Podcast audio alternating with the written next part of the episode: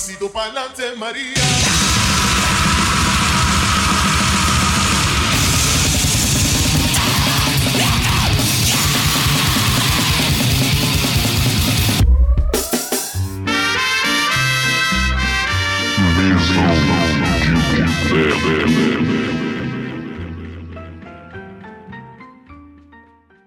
Isso aí, estamos no ar, Mesão de Boteco Entrevista número 37.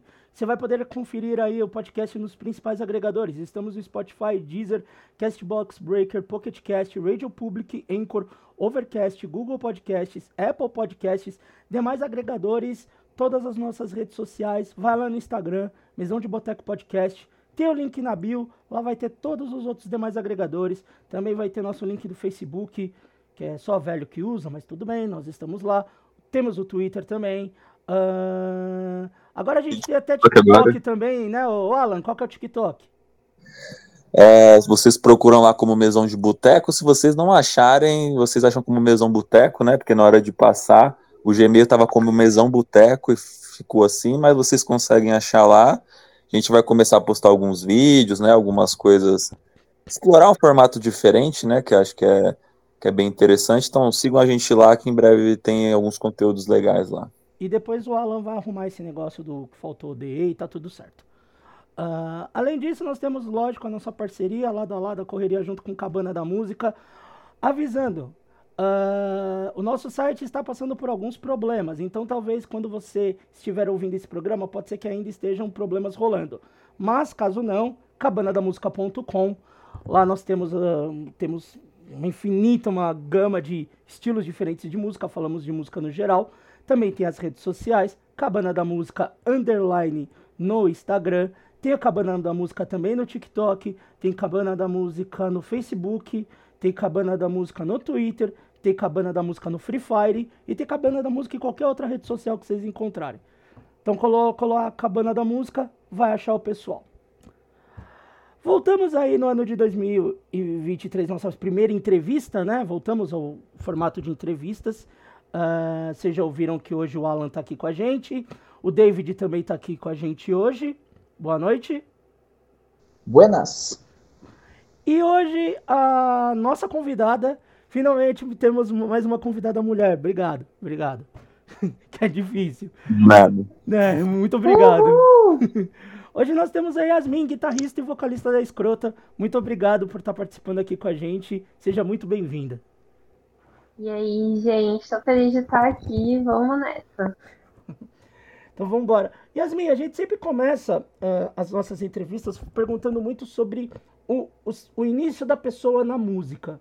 Então, como a música entrou na sua vida e depois como que o som, ah, já ouvindo uma parada mais underground, mais para a linha do que você começou a tocar também.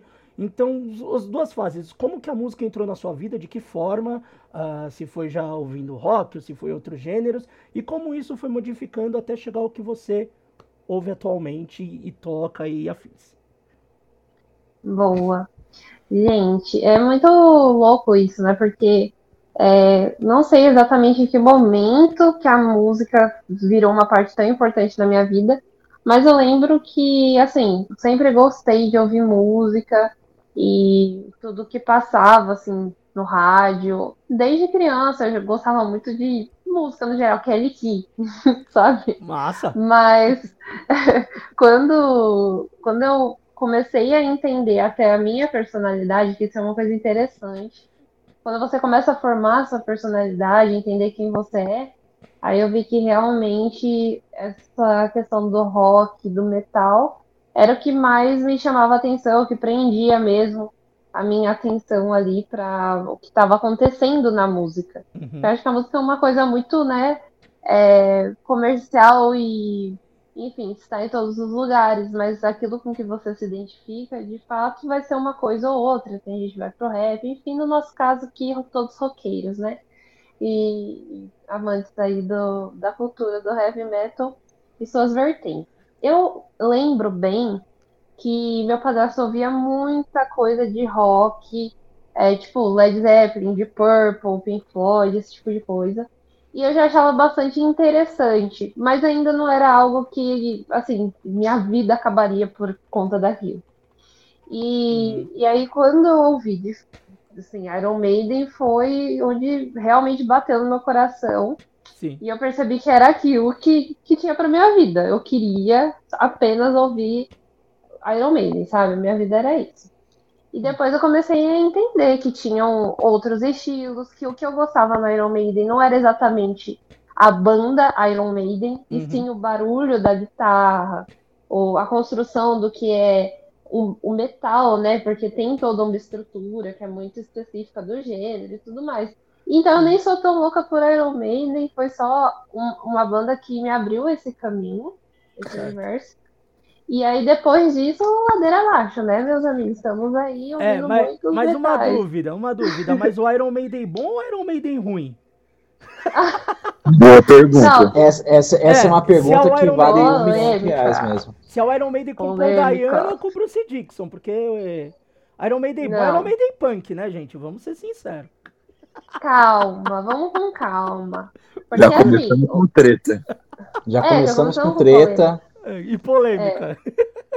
Eu acho, é, dependendo do, do álbum que o Bruce Dixon tenha feito, eu acho muito bom. Tanto que o que me fez apaixonar de fato foi o Brave New World. Então, assim, uhum. zero, zero a ver com o Paul Diano, sabe? Não tinha nada a ver. Não. Mas, obviamente, posteriormente, quando eu fui ouvir é, os primeiros Iron Maiden, né, o Killer e tudo mais, eu me apaixonei muito. Eu sou muito fã do Iron Maiden, o primeirão, Iron, Iron sei lá. Sim, é Iron Maiden. É ele mesmo, mesmo né?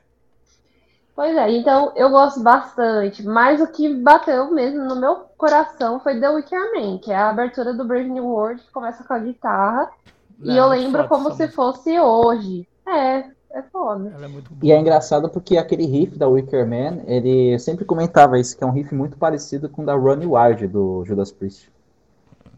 É verdade. É verdade. É. É tem, assim, eu ando é, descobrindo muitas músicas que parecem outras músicas. então, eu já. Né, tem, já dá, tô... dá para fazer, dá para fazer um. Teve até uma época, né, o Alan, que a gente até comentou disso de músicas, Sim. né, que tem riffs e, enfim, tem uma, uma lista enorme, sem fim disso aí. Tem, tem. Pois é, só você ter a referência certa que você acaba matando a charada. Mas de qualquer forma, assim, eu gosto muito desse álbum por uma questão afetiva mesmo uhum. da minha mente. Mas foi o que me abriu caminhos, assim, pro metal. É, gente, é, eu falo isso mais na zoeira, mas uh, o, o, Iron Maiden ele abriu porta para muita gente. Eu acho que uhum. para nós aqui todos, para muita gente que ouviu também, é que são fases diferentes, né? Que nem você já pegou uma fase Brave New World, daí um outro vai pegar, sei lá, a época do Fear of the Dark. Aí você, uhum. cada um vai pegando uma fase. E, e o Brave New World, o, o, mais que eu acho mais incrível dele é porque era um Iron Maiden em baixa que veio com um baita disco que você pega. Que não é uma música só que tem no disco, ele tem muitas músicas muito grandiosas. E foi um disco uhum. que reviveu o Iron, né? Com o Bruce ali e tudo. Então, pô, importante pra e... caramba. E eu vou dizer assim, que esse álbum, e por que que foi por conta desse álbum? Eu não tenho a menor noção, até hoje, assim, de que, em que momento ele foi lançado se batia com o momento em que eu ouvi. Mas eu lembro que era um álbum que meu padrasto tinha porque ele comprava CD de é, Walmart, assim, sabe? Ia uhum. na loja, viu que tava lá disponível de rock metal de lançamento e trazia para casa. Então, assim, é, é o que estava sendo comercializado. Eu acho isso muito foda. Hoje, se você for pensar, não existe ah. mais isso. Você não vai chegar na casa de alguém e vai ter um CD lá de metal, porque não, não tem. simplesmente não está tocando. Entendeu? Não, e então, também o CD fica difícil de comprar também, né? Agora é só pra, pra quem é mais saudosista, pra quem quer ter coleção, mas Real. você não vê mais vendendo também, né? Tem isso. Pois é. Mas eu, eu acho, que, que esse era o bem de 2002, o Brave New World se eu não me engano. É, eu já, eu não, já fui ouvir uns aninhos depois. 2000, 2001, 2000, 2000, é, ele fez porque 20 anos. 2001 teve, que 2001 teve o Rock in Rio, né, e foi justamente é. o show do Rock in Rio que eles lançaram, né, DVD, é. né, turnê do Brave New World e tudo mais. É, esse ano ele tá fazendo 21 anos, então. Mas é engraçado esse lance de gerações, né, porque, por exemplo, a Yas citou aí o Brave New World, Ah, os mais antigos às vezes vai o Killers, o The Number of the Beast. Mas, por exemplo, cada geração se apega com uma determinada fase, né? E a gente leva isso para cada banda. Então, às vezes, fala, pô, sei lá, acho Final Frontier uma merda, eu não gosto dessa fase. Mas, às vezes, tipo, as gerações atuais, elas crescem com esta fase e acabam gostando mais do que as antigas, né? Então é um nuance de um choque de gerações muito grande, né? Isso você inclusive vai bem com várias bandas assim, né? Que sempre você vai ver que quando a banda vai passando de geração para geração, sempre uma fase é, vai ser redescoberta, né? Nos, nos, últimos anos mesmo você vê muita gente redescobrindo a fase com Blaze, tem gente que gosta, outros, né, que vão redescobrindo até outras bandas que tem aquele disco mais obscuro, aquele disco vira meio que cult. É, o Number of the Beast mesmo foi o meu primeiro CD, cara, que eu comprei. É, eu comprei ele e um do Red Hot Chili Peppers, que era até uma best-of, só de faixas assim, old school da banda. E é isso, né, cara? Então cada um vai tentando encontrar o seu caminho e formando o que vai acabar sendo o perfil da pessoa no decorrer do tempo. Sim. Exatamente, por isso que eu sou uma grande defensora de deixem as pessoas começarem ouvindo o que elas quiserem se fossem dentro do estilo do metal, não, não há por que ter preconceito, porque um começou com uma banda, outro começou com outra, e no final tá todo mundo junto aqui, apreciando, enfim, o movimento, a cena é, que a gente vive, né, de fato. E eu acho que é isso, tem muita banda nova surgindo, new metal. Cara, deixa a galera curtir, não tem porquê. E mesmo tá que não é metal, né? Totalmente. Tipo, ah, sei lá, pô, vai julgar o cara por ouvir Bring Me The Horizon, ou Ask Alexandria, ou sei lá, o cara ouve New Metal, ouve Limp Bizkit. Em dado momento, isso é porta de entrada pro cara ouvir sons mais pesados e ouvir outras bandas, né? Totalmente, né? É... assim, Ninguém come... vai começar ouvindo som extremo de cara, assim, tipo... Né? Todo mundo... Tem banda que hoje a gente adora, que na primeira vez que a gente ouviu, a gente odiou. Assim, é normal. É, ninguém Exatamente. nasceu com camisa do Possessed saindo do, da barriga da mãe. Né? né? Cara, eu vou te falar que as primeiras vezes que eu vi foto do Possessed em revista de metal, eu achava muito ridículo. eu achava muito ridículo. E, e, mal sabia eu que depois eu ia acabar curtindo, que ia ter CD, que ia ter todos os CDs do Possessed, inclusive. Não, totalmente. Assim, tinha umas que eu achava estranhíssimas. E assim, eu falava, meu, jamais, eu nunca vou conseguir entender essa, o que essa pessoa tá cantando. E veja só onde acabamos, né? É isso aí. É, é o que você tava comendo. Até quero, quero que você continue, que a gente acabou cortando por causa do Iron Maiden, mas que você falou que depois é ladeira abaixo, né? E é bem isso. Você só vai se afundando no, no negócio, né? Nossa, nem fala, mano. Não, total. Assim, eu acho que é ladeira acima, ladeira abaixo, porque quando você começa a entender melhor o que você está ouvindo e criar sua personalidade mesmo, que eu acho que no meu caso está muito atrelado a isso. De quem eu era, eu ia me descobrindo com a música também, porque tocar guitarra e enfim, veio por conta de eu gostar do som, de eu ficar tão envolvida naquilo que eu queria fazer daquilo parte da minha vida. Então, tocar guitarra foi uma, das coisas, uma dessas coisas, os benefícios, digamos assim, que a música me trouxe.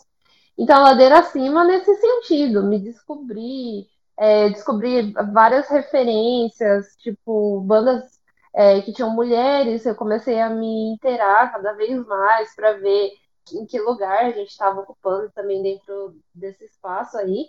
E ladeira abaixo, porque aí começa trash metal, death metal, death technical, motherfucker metal, entendeu? E aí tudo vai ficando cada vez mais você complexo. Vai gêneros, a Nintendo Core, é o é. Metal, aí você quando, vai... quando entra nos core, cara, quando entra nos core lascou, porque aí é core de tudo quanto é tipo, cara.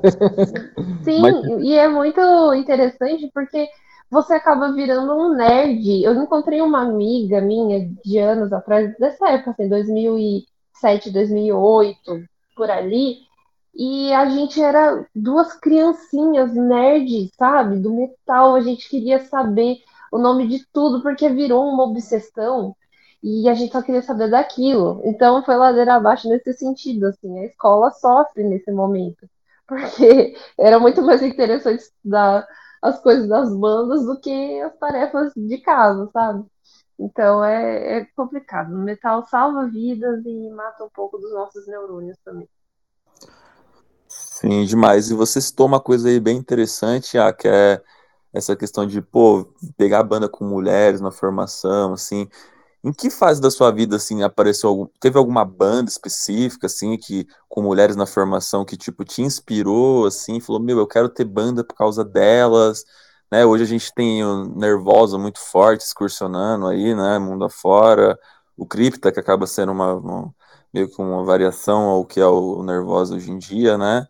E Sim. acho que essas bandas são muito importantes, né, para as pô, as minas também tocarem, terem banda, né? Acho que é muito importante ter as minas no front ali para ter mais bandas com, com minas.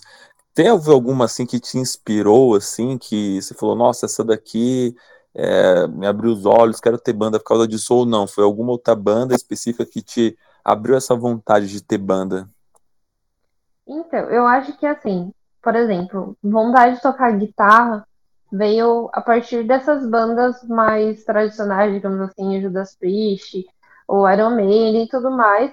Antes eu tenho uma noção, né, da onde, da imensidão de, da existência de outras mulheres. Mas eu tenho uma grande sorte na minha vida de desde pequena, assim, desde pequena mesmo, 10, 11 anos de idade, já conheci outras meninas que tinham o mesmo interesse musical que eu. Então, desde cedo eu tenho banda com mulheres e com mulheres super jovens, assim, da minha idade.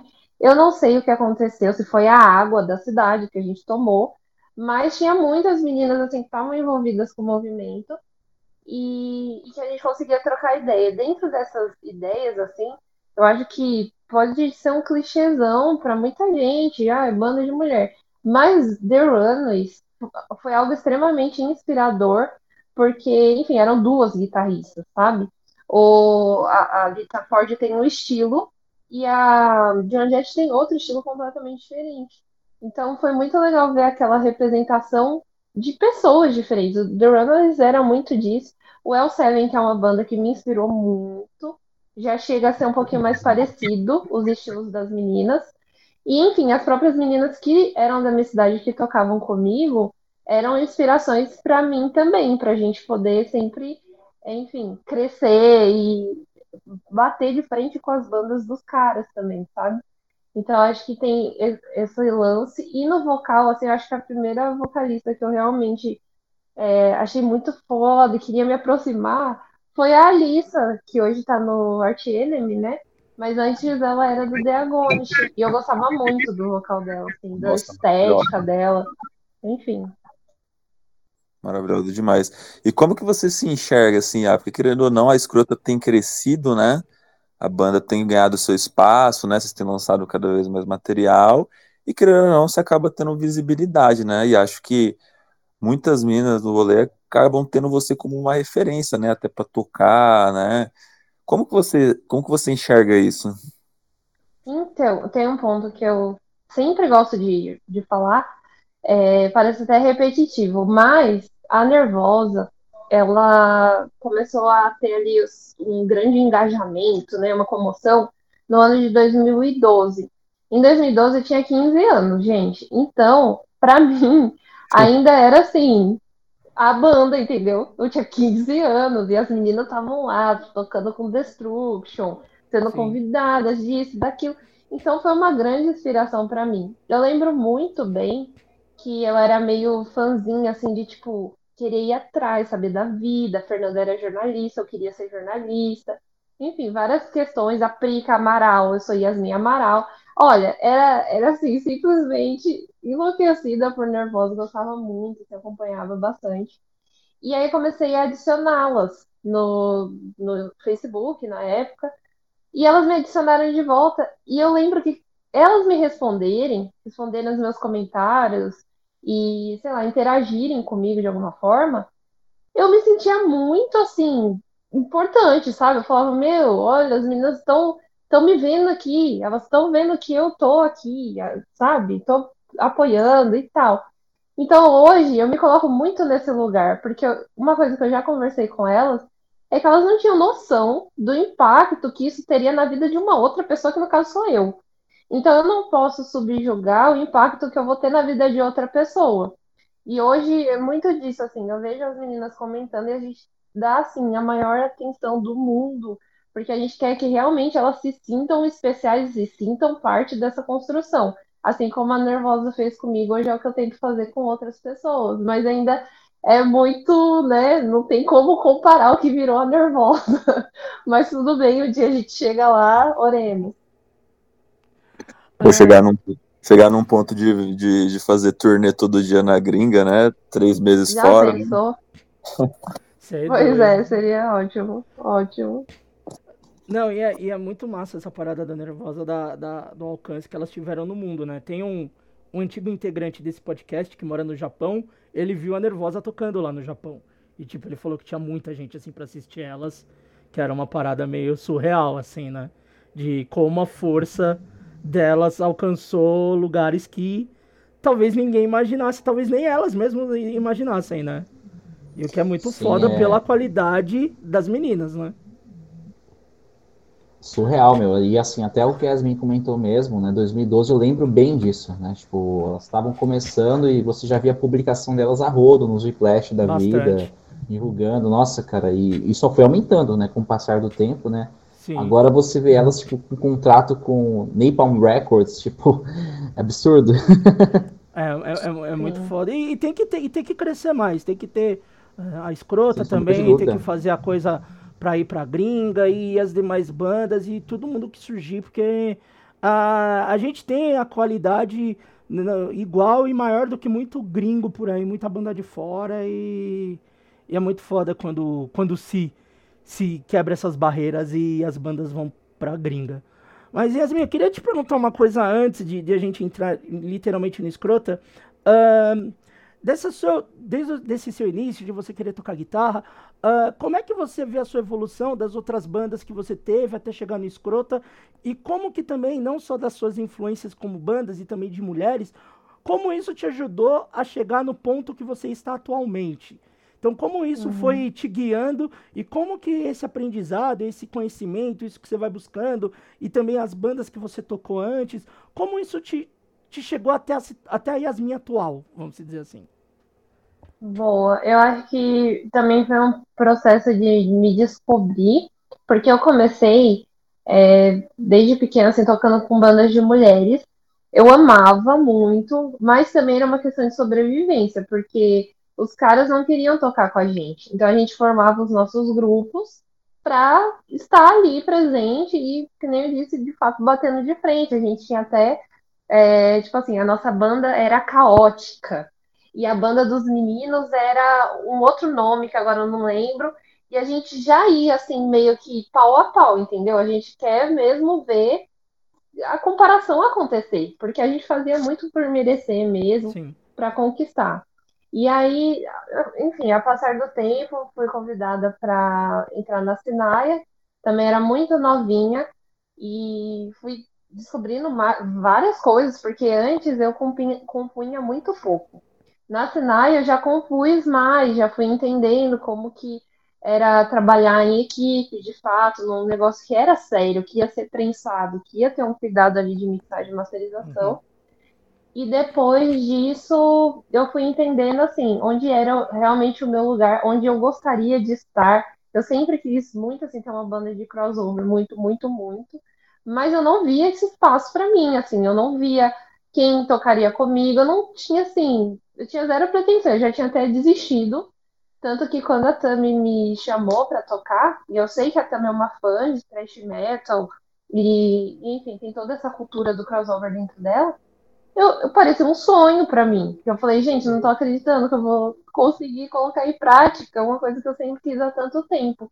Mas isso foi um, um processo assim de descobrindo onde eu me sentia mais confortável. No death metal, eu falo que eu gosto. Eu até pensei em levantar um projeto de death metal uns tempos atrás. Conversei com umas meninas de fazer um negócio extremamente pesado mesmo, uhum. mais técnico. Porém, é, não é exatamente o que me faz uh, delirar. Eu gosto muito Sim. da diversão, eu gosto do circle pitch pegando fogo, da prancha, eu gosto da zoeira, sabe? Então, e, e, também é aquilo, que é um estilo que eu acho que está carente de bandas de mulheres também. No death metal, querendo ou não, as mulheres ocuparam já um espaço muito legal. Se você for ver, assim, tem várias vocalistas de death metal que hoje são clássicas, né? Uhum. E aí dentro do crossover já é um lugar que assim, quantas bandas de mulheres a gente tem num crossover no thrash metal? Já não são tantas. Então eu gosto de descobrir o que, que a gente pode fazer ainda dentro disso, sabe? Sim. Eu acho que é isso, um resumo. Não sei. Mas, mas daí nessa. E, e, e, lógico, né? Você teve essa experiência, principalmente quando você citou a Sinaia, e depois você teve o Cultist, né? E essa linha do Def também entrando.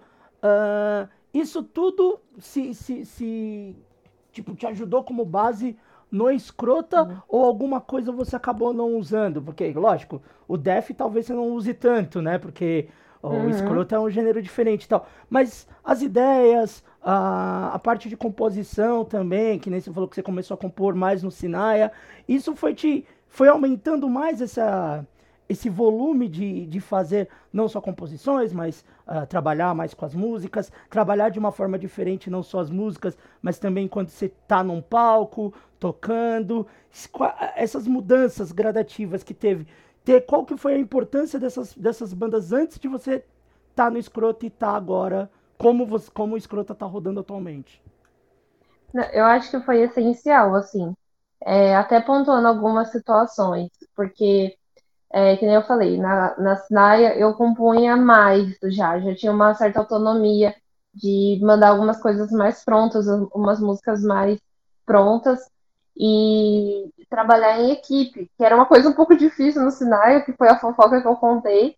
Então era difícil trabalhar em equipe e isso para mim assim me ajudou muito na minha vida a entender que as pessoas são diferentes, que você vai ter embates no seu trabalho, em casa, é, com outras bandas e tudo mais. A Sinai era uma banda difícil de você ter uma boa comunicação.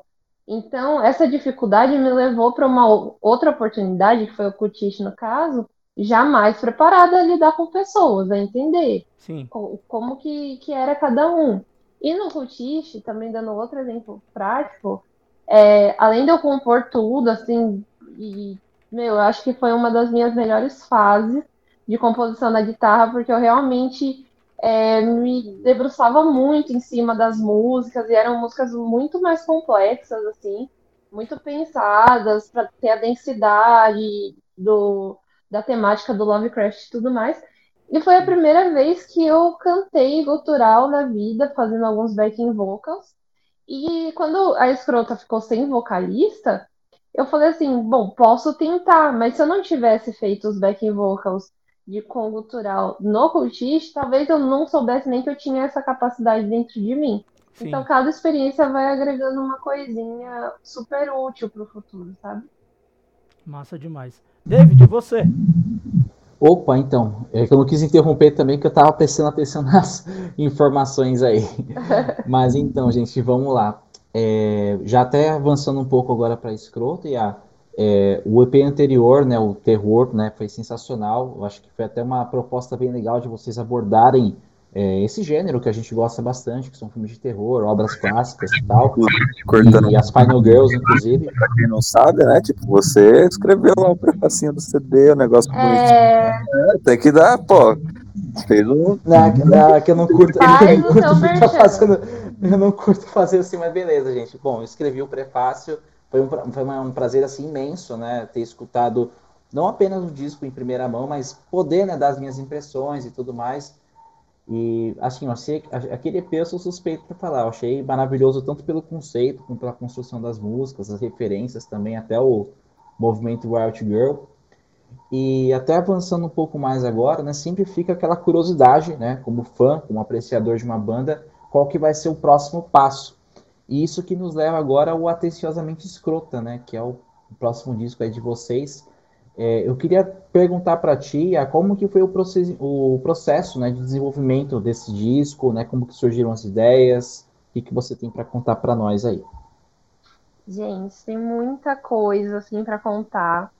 Antes eu queria fazer um, uma breve é, volta aí no terror, que realmente assim eu queria agradecer publicamente novamente ao David, porque ele realmente entendeu a mensagem, sabe? E eu, eu acho que cada experiência, assim como as bandas, que vocês estavam perguntando, né, o que, que a banda se acrescentou. Mas cada conversa a gente tem assim um insight ou conhece alguém, como foi no caso aqui gravando com vocês, que eu realmente percebi, não, essa pessoa pode me ajudar aqui nesse projeto e fazer parte. Então, eu acho que é isso. A cena tem que ir se construindo que nem uma teia de aranha. A gente vai fazendo as conexões acontecerem. E ficou simplesmente sensacional. O prefácio é muito lindo. Foi impresso para todo mundo. Então, você está na capa da escrota, assim como a gente também está. Eu acho isso sensacional. Eu, eu não tenho palavras. Quando, quando eu vi aquilo, eu falei, gente, sei lá, eu não tenho nem, sabe, reação para expressar, assim, eu, eu até fiz um, um post na época comentando, né, que, querendo, eu adoro escrever, adoro desenhar, criar coisas, e, e eu fico muito feliz né, em poder prestar aí a minha arte, né, ainda mais ajudar uma banda que eu gosto muito, vocês, uma banda que eu cresci desde quando vocês surgiram e tudo mais, né, eu lembro de ter comprado o Eticamente Questionável logo que saiu, né, nos primeiros rolês que teve aqui de crossover e tudo mais, acho que foi até naquele aquele rolê que era para ter um segundo e não teve, o Warriors Festival na época, né? Sim, e, Então tem uma memória muito afetiva daquele rolê, daquele dia. E nunca me ocorreu, né, que eu ia né, ter a oportunidade de fazer o prefácio, né? Eu tô ali sempre na correria fazendo resenha de show, resenha dos rolês. Eu lembro que eu fiz até resenha desse, desse rolê que teve do Warriors, mas quando surgiu a oportunidade, eu falei, nossa, cara, mas é pra, pra já, né? Eu lembro que eu tava é agora mesmo que eu já vou ouvir tirar as minhas nuances e tal, e eu sou uma pessoa muito exigente com o que eu faço, assim, eu ouço, ouço mais uma vez, vou tentando captar todas as nuances, tanto da questão instrumental, da questão vocal e da lírica também, da letra, né, o que, que o artista quis passar com as mensagens, com as letras, né, as referências e tudo mais. Então, assim, muito obrigado você, na verdade, eu que tenho que agradecer aí, e estou ah. bem ansioso, inclusive, pela atenciosamente escrota, tenho certeza que vai vir aí uma evolução natural do que você já tem feito até então. Não, gente, assim, é, são filhos, né, pra gente, assim, cada coisa é uma é um envolvimento muito grande de quem a gente é, do que a gente quer passar para as pessoas e tudo mais.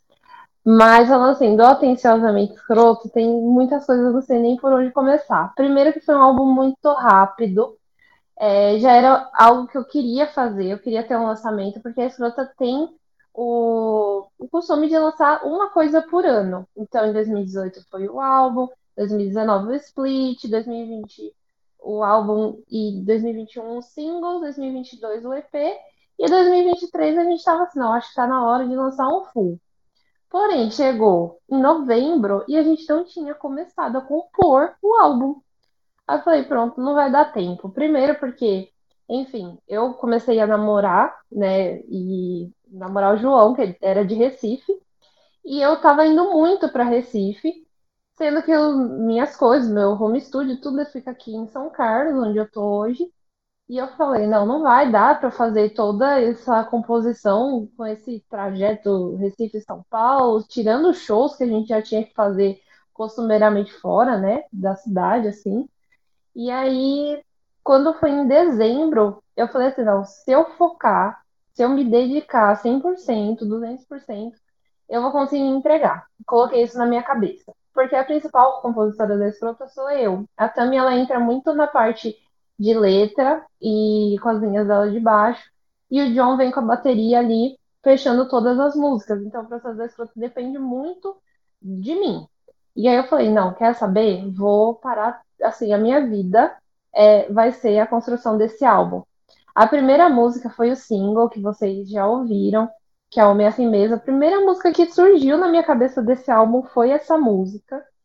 É, porque eu vi um vídeo de uma influenciadora falando sobre como é, os homens, principalmente, sobrecarregam as mulheres de, de atividades. Então, a mulher ela tem todo uma, um papel que vai além dela ser uma musicista. Então, às vezes, a mulher ela tem que trabalhar fora de casa, tem, ela é mãe, ela toca em banda, ela, enfim, tem várias questões assim que os caras não têm. Simplesmente podem se ausentar de algumas atividades e terceirizar isso para as mulheres. E essa música veio muito por conta disso em dezembro do ano passado.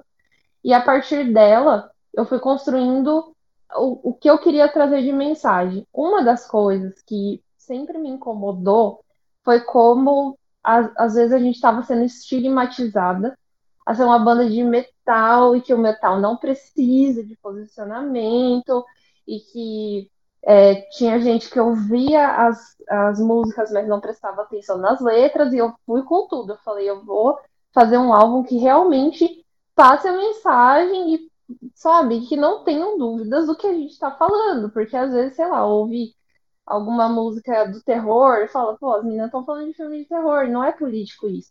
Isso é burro. A gente tá falando de política sim. Então. Totalmente. Olha, concordo comigo. Gente, inclusive, inclusive o terror, na verdade, eu até comento sempre com a galera que dá para você traçar muitos paralelos sociopolíticos, questões de feminismo, até mesmo não só pelos personagens, mas por todo o contexto que envolve essas obras. Né? Uma pessoa que não consegue observar além da, do óbvio, assim, é complicado, né? E é igual você disse, né? O pior de tudo é porque as letras são em português. Então, assim, Sim. para bom entendedor, minha palavra basta, né? Mas as pessoas muitas vezes leem ou não prestam atenção, né? Só escutam pelos riffs, né? Como a gente fala zoando sempre, né? E é uma coisa que é terrível, assim, uma coisa que na verdade você vê até hoje que é uma, uma constante briga, né? As pessoas entenderem que o rock, o metal, a música pesada é politizada, independente dela falar sobre letras sobrenaturais, né? Sempre vai ter algum posicionamento político ali em algum momento. Não, e a construção do terror, ela é muito pautada em trazer filmes com mulheres como protagonistas. Exato. Gente, é assim, eu fico puta quando eu vejo esse tipo de comentário de pessoas que vão no nosso show porque querem ver Filha do Satanás, porque a Filha do Satanás não é uma música que, assim, descaradamente enfrenta a sociedade. Eu discordo totalmente. Acho que Filha do Satanás, que também é de cenas brutais, já é uma música super politizada. A gente fala sobre menstruação, entendeu, gente? Então, assim, é difícil. E eu senti que a escrota estava se dando ao luxo de brincar demais. E eu falei, não, uh -uh, parou a brincadeira. Agora a gente vai falar sério. E Atenciosamente, ele é um álbum que ele realmente ele veio um pouquinho mais agressivo na questão das pautas, é, que são já bem mais direcionadas a certos temas, assim. Eu acho que a gente também é, vai surpreender em, em, algumas questões. Eu quero muito que vocês ouçam um álbum para a gente poder debater isso depois, mas tem muita coisa do hardcore por dois motivos. O primeiro motivo é por essa dis dissociação do metal extremo que não se preocupa com nada. Eu acho que o hardcore ele traz um pouco mais dessa veia de não, vamos falar sobre a sociedade, vamos falar sobre os nossos sentimentos, porque falar sobre o que a gente é e o que a gente sente também é um ato político, principalmente nos dias de hoje, pós-pandemia de muita depressão, ansiedade, saúde mental, né, no lixo e tudo mais. Eu acho que é importante a gente trazer assuntos como esse. E o segundo ponto do porquê trazer mais o hardcore para dentro da escrota é porque no hardcore ainda falta muito, muita coisa de mulher acontecendo.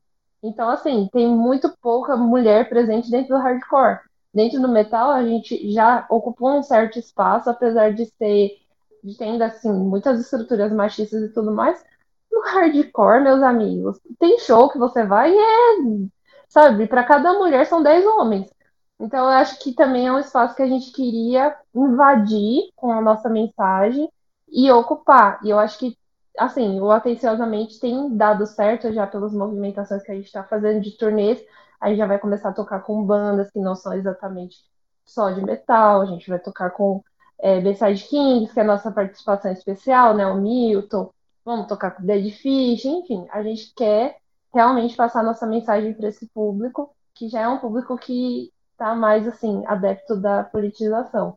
Então, atenciosamente é muito sobre isso, além do nome do álbum já ser uma mensagem, né?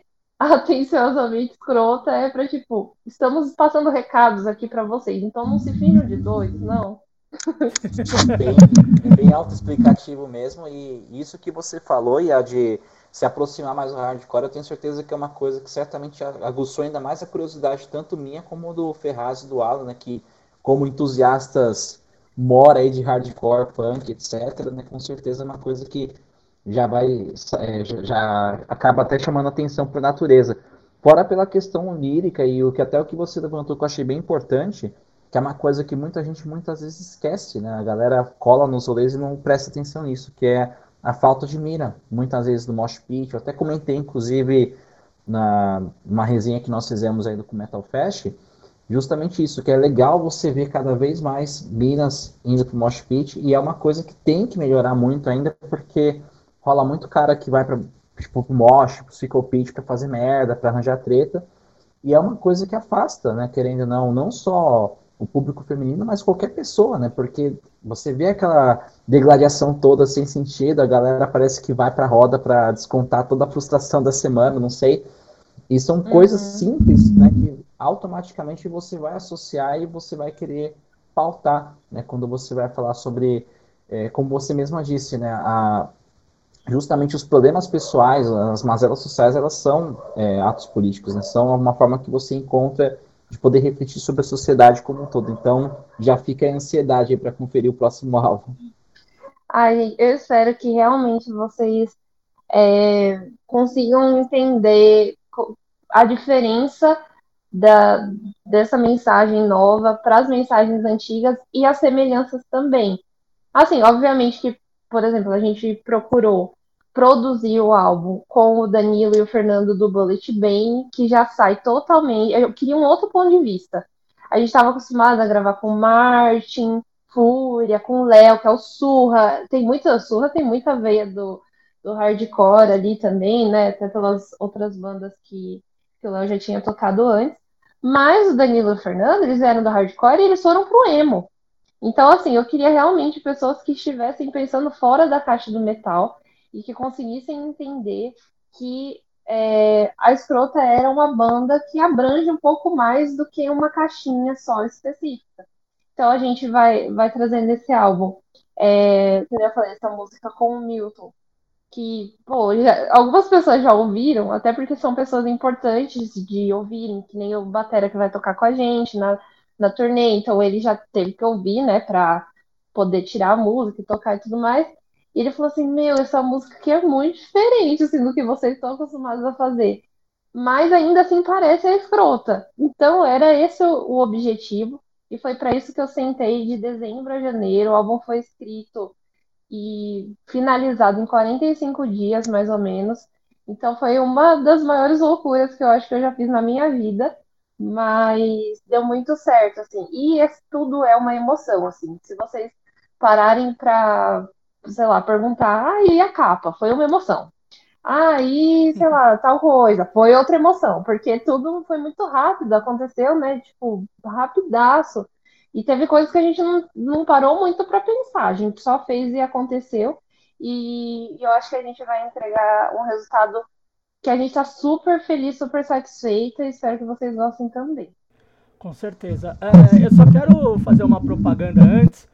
O, o Danilo e o Renan do Ballet Bane tem entrevista com eles aqui. É, o episódio uh! 22 do Mesão, então se vocês quiserem ouvir sobre o Bullet Bane, o Take Off the Helter também tá aqui. E, e, uma parada que eu achei muito massa de, de você estar tá falando, Yasmin, é dessa coisa da, da integração com o hardcore. Não, é, além de, lógico, você ter mais mulheres dentro do hardcore, que realmente faz falta. É, eu acho que a última banda que talvez tenha uma galera do hardcore e do punk, assim, que tinha, que teve mulheres, foi a Lili, Car a Lili Carabina, que já foi antes da pandemia uhum. isso. E, Sim. lógico, a gente tem bandas, tem o Ai, meu Deus, como é que é o nome da banda agora? Meu Deus, eu sou um velho de memória Eu sei que... O Bioma, Sapataria, é, o Charlotte matou um cara. Tem umas bandas mais recentes, mas sempre foi um movimento muito complicado dentro do hardcore, principalmente pela próprio cenário hardcore, que deveria ser um lugar inclusivo, e infelizmente ele acaba sendo muito exclusivo, né? Ele Sim. sofre muito dessa coisa. Uh, mulheres, uh, com o pessoal da periferia, com galera LGBT, que ia mais. Então, tipo, o hardcore ele vira muito exclusivo, infelizmente. Até pela roupa que você usa, você é excluído do cenário por causa disso. E eu acho muito foda de vocês terem esse pensamento de estar tá entrando, porque também leva uma galera do metal pro hardcore, não que não tenha, mas tem uma galera enorme que ouve metal, ouve hardcore, ouve punk, mas é um traz um, leva para um outro público e leva junto um outro público também. Então acaba sendo uma junção é, e acaba sendo também dois pontos que são problemáticos de vocês tentarem quebrar mais uma galera tentando quebrar essa barreira e espero que dê muito certo, assim, de verdade. A qualidade vocês têm pra caramba, é, mas eu espero muito que vocês quebrem essas barreiras dentro do hardcore, assim, porque muita gente já tentou e é completamente complicado e difícil e maçante também, porque a gente vê essas coisas e parece que não muda, sabe? É, é, é, tem hora que fica até meio tipo. Ah, tô falando que eu tô ficando velho, eu tô esquecendo as palavras. Mas fica, tipo, decepcionante. Tipo uma decepção, uhum. bate uma decepção de você tentar incluir. Você ter frustração, isso, obrigado. de ter é. essa frustração de você tentar incluir outras coisas e não dá. É. Não, eu, eu conversei com algumas pessoas, assim, sobre essa minha ideia, porque era muito partia da minha cabeça, assim, e eu tive que convencer a Tami de que era um caminho a se tomar, porque ela tava muito numa vibe assim, não, vamos, vamos fazer um álbum mais pesado dessa vez. Vamos fazer um álbum mais agressivo, porque é a primeira coisa que a gente pensa. É em fazer algo que mostre toda a nossa fúria, nosso ódio direcionado. Só que aí eu falei, não, vamos na contramão, vamos fazer um álbum que tenha linhas mais melódicas e que seja de mais fácil entendimento, até para pessoas que não estão super acostumadas com é, enfim, a agressividade que o metal tem. Então, eu fui no, no lado contrário, vou deixar isso daqui mais acessível possível, para que não tenha essa discussão de que a gente não está querendo facilitar e tudo mais. Então, acho que foi muito nesse sentido, esse convencimento. E quando eu falo para as pessoas disso, algumas me levantaram esse ponto assim de ah, mas no hardcore é tão difícil, hum, não sei se vai dar certo, porque é difícil deles abrirem espaço, é difícil de. E eu falei, gente, vou tentar, vou tomar meu risco, entendeu? Sim. E também porque não deixou de ser escroto, tá? Quando vocês ouvirem, quem gosta da escroto, quem já conhece o trabalho da escroto, quem é do metal, vai gostar quem não é do metal tem a possibilidade de gostar. E isso que é interessante nesse álbum. Eu espero que realmente as pessoas entendam isso. Sim. Eu acho que é muito massa, Yara, porque, que nem você falou, abre uma margem aí para pessoas novas conhecerem o seu som, né? Um novo público e principalmente essa questão de você falar, ah, temos que ter um som mais agressivo, né? E às vezes pô, não necessariamente é o caminho, né? Vocês foram para um caminho mais acessível de trazer outros tipos de público, outra galera para ouvir o som de vocês, né? E agregar mais pessoa, né? Eu acho, eu acho esse pensamento que vocês tiveram assim muito bom mesmo. Eu acredito que você pensar fora da caixa né, é uma coisa que, que tá assim acima de qualquer estilo musical. Eu costumo dizer que todo experimentalismo ele é bem-vindo, desde que ele seja feito com o coração, que é o que vocês estão fazendo, meu é só cair para dentro mesmo, porque ainda mais porque querendo ou não, muitas bandas elas acabam seguindo nessa ideia de ah, tem que fazer um disco mais rápido, mais brutal que o outro. E assim, beleza, né? Cada um pode fazer o que quiser, muitas vezes acaba conseguindo construir uma coisa bem interessante dentro dessa premissa, mas quando você parte para uma outra, uma outra veia, né, você agrega um novo público igual o Ferraz e o Alan falaram de você rebatar tanto o público que você já tem como uma galera nova incluir novos elementos e até mais.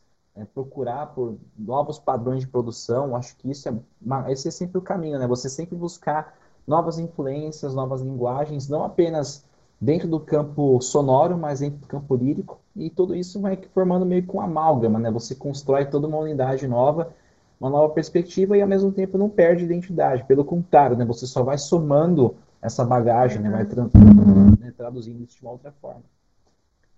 Eu acho uma, uma das minhas referências nesse álbum, é, pela, por esse modo de pensar, foi o Converge, porque o Converge, eu conheço eles do daquele cover do Entombed, do Wolverine Blues e tal, e tem muitas músicas que são o puro grindcore, né?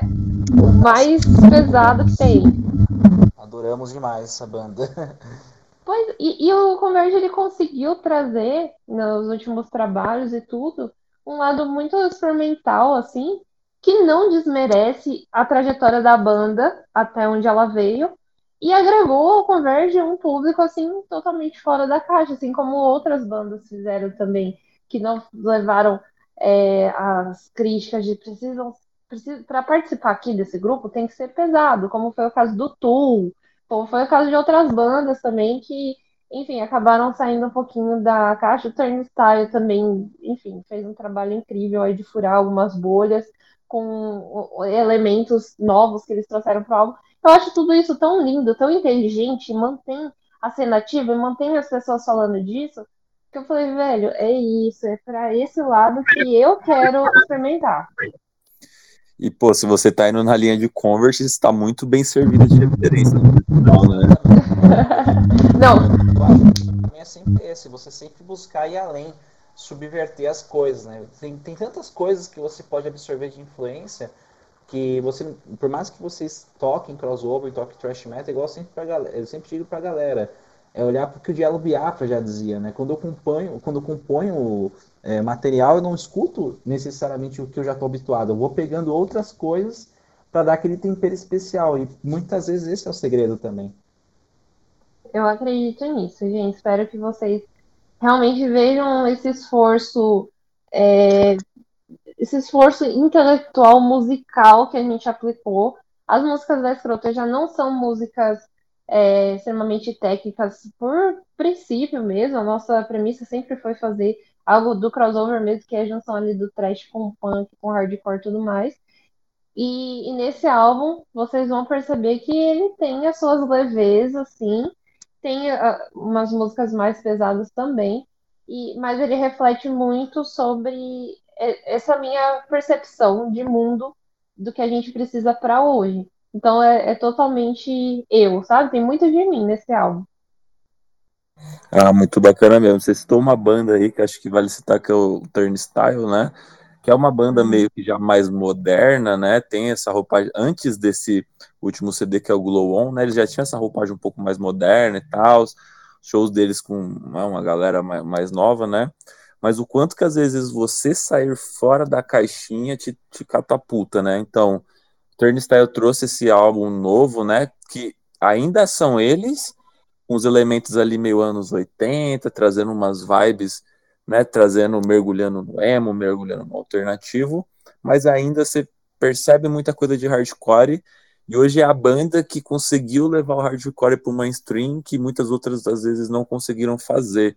Então é uma banda que tá tocando em festival, que tá, né, lotando lugares. Eles fizeram um show né? Aqui em São Paulo o negócio deu sold out, negócio muito louco, né? E acho que isso que vocês estão fazendo agora de abranger um novo estilo, né? Que vocês não estavam acostumados antes. Não que vocês, ah, não, vamos deixar de tocar metal ou isso, não aquilo, mas abranger coisas novas, né? Pode ser às vezes uma coisa que sair fora da caixinha é o resultado de você poder galgar voos maiores, né? É só não fazer igual o Death Heaven, hein? Por favor. Só não faz igual o Death Heaven, por favor. Por quê? Eu não manjo muito de Death Nossa, Heaven, O último disco é horroroso. É muito ruim. tipo assim, os caras. É, é, a, é a polêmica 2 do, do momento. Os caras tocavam aquele black metal com shoegaze lá, aquela mistura salada. Aí eles fizeram um último disco que parece tipo um Britpop meio suede, assim, meio ruim, assim, sabe? Tipo, mudou totalmente o, som da banda, assim, total. É, é, o que eu falei, né? O experimentalismo é bem-vindo, mas faça com sabedoria e com coração, né? Se você fizer do jeito certo, dá certo. O problema é quando a pessoa às vezes quer fazer uma coisa que também está muito distante ou que não enquadra até com o que já foi anteriormente, perde a identidade né, da, da banda de fato. Mas Sim. quando você acredita nesses elementos e ao mesmo tempo continua sendo você, né, continua soando como você, porém de uma forma mais experimental, uma forma mais arrojada, mais fora da caixa, eu acho que não tem problema algum. Até mesmo porque, muito pelo contrário, na verdade eu sou sempre mais fã da, das bandas e principalmente dos trabalhos que vão além realmente do que você está esperando. Né? Você acaba querendo, criando até mesmo expectativas novas, né? Você sempre fica aquela expectativa do tipo, o que, que vem a seguir, né? Uhum. Eu acho que, que isso é o interessante da parada toda também. Porque, eu, assim, quando eu tô escrevendo, eu penso muito nas, na minha percepção. Eu viajei com a escrota, eu vou, olhei para as pessoas, eu vi, eu senti, essa era a minha necessidade nesse momento, era fazer isso.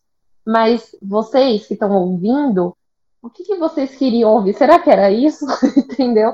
Então tem muito disso, de quem está fazendo, está olhando muito para si. Eu olhei totalmente para mim do que eu estava sentindo. Agora, se é realmente o que as pessoas estão esperando receber, não sabemos ainda, mas saberemos dia 20 de abril. Então, espero que, que seja bem recebido, que entendam que tudo foi feito assim, com é, muito esforço e pensando muito em cada Sim. letra. Assim, a, a própria produção da, da mixagem e masterização, a gente teve quatro recalls. E eu tava, o Danilo tava a ponto de me matar já, de tantas vezes que eu voltei para ele. Mas eu falava, meu, não, se, não, se essa parte que eu cantei aqui não estiver alinhada com esse riff, não vai dar o efeito que eu quero. Então a gente vai ter que colocar tudo exatamente no tempo que eu pensei na minha cabeça para isso daqui funcionar e, e, ficar legal, sabe? Então tudo Sim. sempre muito pensado. Mas, mas a, a, que nem eu falei do Death Heaven, é que a gente fala mais também na zoeira, né? E também pelo próprio Sim. gosto de cada um. Mas é Não. é muito massa essa parada de você falar, eu acho legal de tipo você falar, eu também tô produzindo, eu também quero que fique com uma coisa que eu tô fazendo, que seja uma vontade minha, que seja um gosto meu. Porque isso também mostra que vocês têm Uh, lógico, vocês têm as influências de demais bandas, como a maioria das bandas tem influências, mas vocês também têm as suas ideias, os seus pensamentos, as suas formas de produzirem, a forma de criar. Uhum. Então vocês têm uma coisa própria também de vocês. Isso e, e autenticidade, pô, é uma parada muito difícil, né? Você pega muita banda que é tipo, é muito igual uma outra, é muito igual a não sei o quê. Você vem em rolê, tipo, tocar quatro bandas, parece que é a mesma, só mudou os integrantes. Tem, tem, rola direto umas paradas assim. Sim. É até meio bizarro você ver. Tipo, você olha, não, mas essa banda, porra, é igual a outra, assim. E, e você dá uma travada, tipo, é a mesma banda? Não, não é. Então é muito massa isso também. É, de você ter também a sua autenticidade e isso você conseguir passar pro seu som. Sim, e tem uma coisa também que é. Bom, você quer fazer algo diferente, mas você também não pode perder a origem. Sim. E aí, a escrota foi uma própria influência do Atenciosamente. Eu ouvi o, o primeiro álbum e falei assim, meu, o que que passava na minha cabeça quando eu escrevi essas músicas de eticamente questionável? E eu tentei me conectar um pouco com a história da banda, assim, no passado, para poder manter, porque, enfim, cada álbum é diferente do outro e tudo mais, mas tem uma unidade ali, uma coisa que você fala, não, essa banda, é, essa, esse álbum é dessa banda. Você às vezes não precisa nem é, ter ouvido antes. Você ouve a voz do John Connolly na, na participação lá do Municipal Waste e você simplesmente sabe que é ele, porque aquela voz dele é a identidade dele. Sim. Então, cada banda vai ter seus elementos ali e a gente, com certeza, não fugir disso. Vai ser um choque total, as pessoas vão falar, meu Deus, irreconhecível. Não, isso pode. Vocês não pode fizeram um disco de, de Britpop, né? Não foi isso? Não, não. E, meu, eu tenho uma história muito engraçada, abrindo um parênteses aqui. Tipo, eu fui no show dos amigos meus que eu não queria nem expor o nome da banda, porque vai que eles ficam chateados comigo. Mas eu fui no show e essa banda era uma banda de thrash metal. E eu fui, putz, vou ver o show dos meus amigos e tal. E aí eles começaram tocando um cover lá, eu não lembro qual era o nome do... É Fate No More. Fate No More. E aí, beleza. Eu falei, bom, Fate No More, Trash Metal, meio que não tem nada a ver, mas ok, abrir o show assim. E aí começou a rolar várias paradas meio new metal. Eu falei, o que tá acontecendo? Aí chegou meio que no meio do show, o vocal falou, gente, então, a banda mudou de estilo e agora a gente não faz mais thrash metal. Eu falei, o que tá acontecendo? Não, é sério, esse dia eu fiquei chocada. E eu gosto deles e tudo mais, mas eu falei, não, calma aí, né? Calma aí. Não dá. Aí é doideira. Aí, aí é maluquice mesmo, né? Você chega no meio do show. Fóssil, pá, vem outro. Tipo, você tava esperando, sei lá, um Exodus e veio um Limbiskit, tá ligado? Uma parada assim. Não, é, foi um choque pra mim. eu fiquei meio chateado, mas tudo bem, passou. Alan, você. Opa, é, e até voltando um pouco, né, Iá, tipo, você comentou dessa questão de ter assumido a responsa do vocal, né, da, da banda, né, essa questão de vocês também serem um, um trio, né, por, hoje um duo, né, mas que a banda, o conceito dela ser um power trio, queria que você falasse um pouco disso, qual que são as, as diferenças de você ter uma banda que é um quarteto para um power trio, é mais fácil, né, é mais difícil, questão de viagem, composições, e essa questão da responsabilidade de se tornar a, né, a, a, compositora principal, a pessoa que, que, vamos dizer assim, não, não desmerecendo a Tami, claro, mas que você acaba sendo, pega essa imagem de ser a, a, a carregadora do piano, vamos dizer assim, né, a frontwoman ali da, da banda. Queria que você abordasse esses, esses do, essas duas questões. Boa, legal. É, e eu gostei que você falou que a banda é um duo que tem a proposição Power Trio, que é exatamente isso. Acho que eu vou colocar isso no, no Spotify, na descrição. Temos mais. Olha aí, David, o Alô querendo roubar o seu prefácio dessa vez, porque eu vou, vou colocar exatamente assim: a banda é um duo que tem a, a proposta de ser um Power Trio. Eu amei, é exatamente isso. E hoje, assim, principalmente depois da saída do John, a gente percebeu que, primeiro, é, respondendo a pergunta, é muito mais fácil você ter um trio do que um, um quarteto. São menos pessoas para tomar decisões, menos pessoas para se estressar. E eu acho que isso compensa a falta também de ter mais pessoas para ajudar. Porque às vezes quem muito ajuda, às vezes atrapalha também, viu? Porque é mais uma passagem, por mais que a pessoa vá ajudar no merchan, vá ajudar é, na produção, vai ajudar, enfim, com várias questões, não compensa o fato de você ter que lidar com mais uma pessoa. Então a gente decidiu ficar em Power Trio a partir do momento que a gente percebeu que quem estava tomando as decisões mesmo, quem estava na linha de frente, era eu e a Tami. E aí a gente precisa estar em acordo, e como somos melhores amigas, a gente tem uma sinergia muito boa, as coisas funcionam entre a gente, a gente sempre briga. Isso é, é é fato, assim, eu e a Tami, a gente vive brigando, mas a nossa relação é tão antiga e a gente já tá tão acostumado uma com a outra que a gente sempre se resolve também. Então não tem essa crise de tipo, ah, discordei de tal coisa, beleza, vai ficar sem se falar uns dois dias. Quando for no terceiro, já sente saudade e já chama de novo. Quando são mais pessoas, começa a ficar mais complexo. E, e por isso que a gente também tomou a decisão de não oficializar ninguém nesse primeiro momento. A gente vai conhecer bem a pessoa que vai estar tá tocando com a gente, para perceber se essa pessoa realmente quer isso, quer pegar a estrada, quer lidar com, com nós duas. Quando a gente fala em homens, é, vocês, né, no caso do sexo masculino, é, tem algumas questões que também são específicas para a gente. Então, é, quando a gente vai dormir num hotel, geralmente dormia todo mundo junto, a gente já tinha uma confiança muito grande no John. Mas agora tá entrando uma pessoa nova que a gente não conhece. Como que rola isso, sabe? E, e as namoradas também ficam com ciúmes. Pô, o cara tá viajando com duas meninas. Então as meninas que namoram os caras, assim, que a gente já testou, geralmente tem um pouco de ciúme, sim, da situação. Do cara tá viajando e tudo mais. E isso é, assim, é a sociedade gritando na nossa orelha a todo momento. A gente percebe que realmente existem diferenças, sabe? Não, homens e mulheres são iguais, não é nem a pau juvenal. A gente ainda tem muitas questões estruturais, né, do machismo que a gente precisa ir desconstruindo. E são barreiras para a gente. Então, nesse, nesse momento aí de, de renovação da banda e tudo mais, a gente decidiu por isso.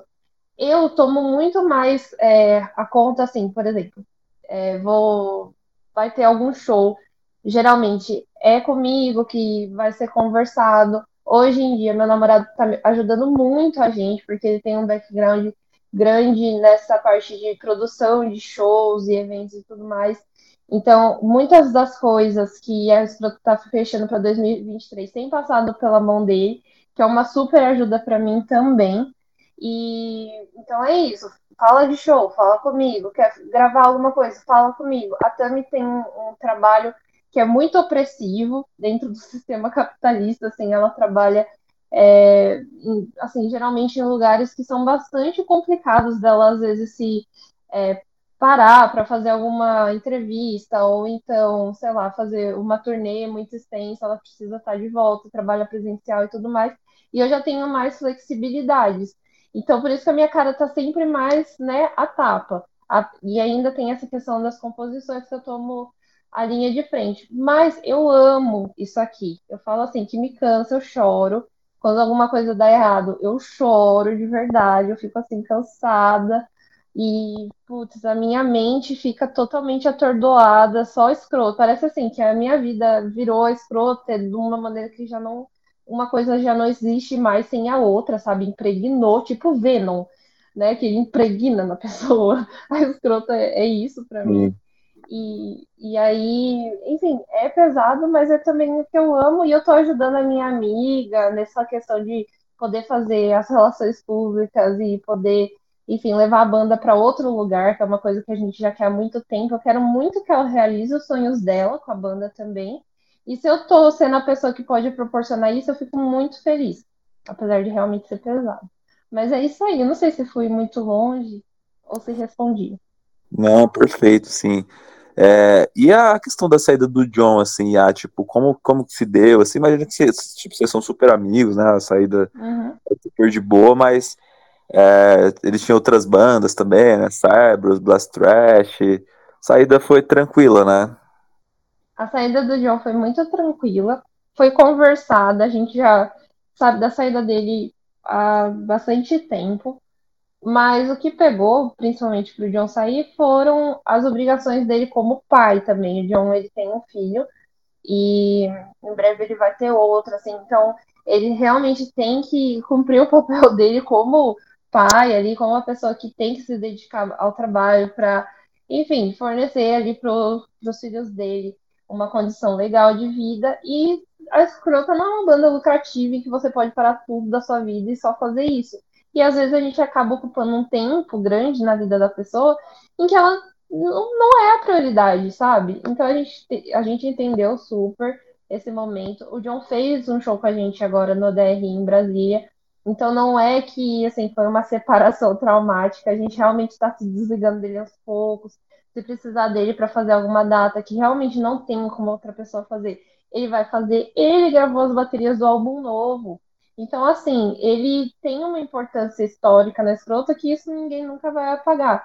E não tinha por que a gente ficar brigado com uma situação que foge do nosso controle. Mas foi bastante tranquilo. Vocês ganharam meio que um décimo segundo jogador, né? Porque ele fala, oficialmente está, mas ele tá ali para substituir quando, quando possível, né? É bem legal isso, né? É meio que como se fosse o Paul Bostaph, né, do, do Slayer, né, que, que toca em todas as bandas de thrash metal dos Estados Unidos, basicamente, ou David Lombardo da vida.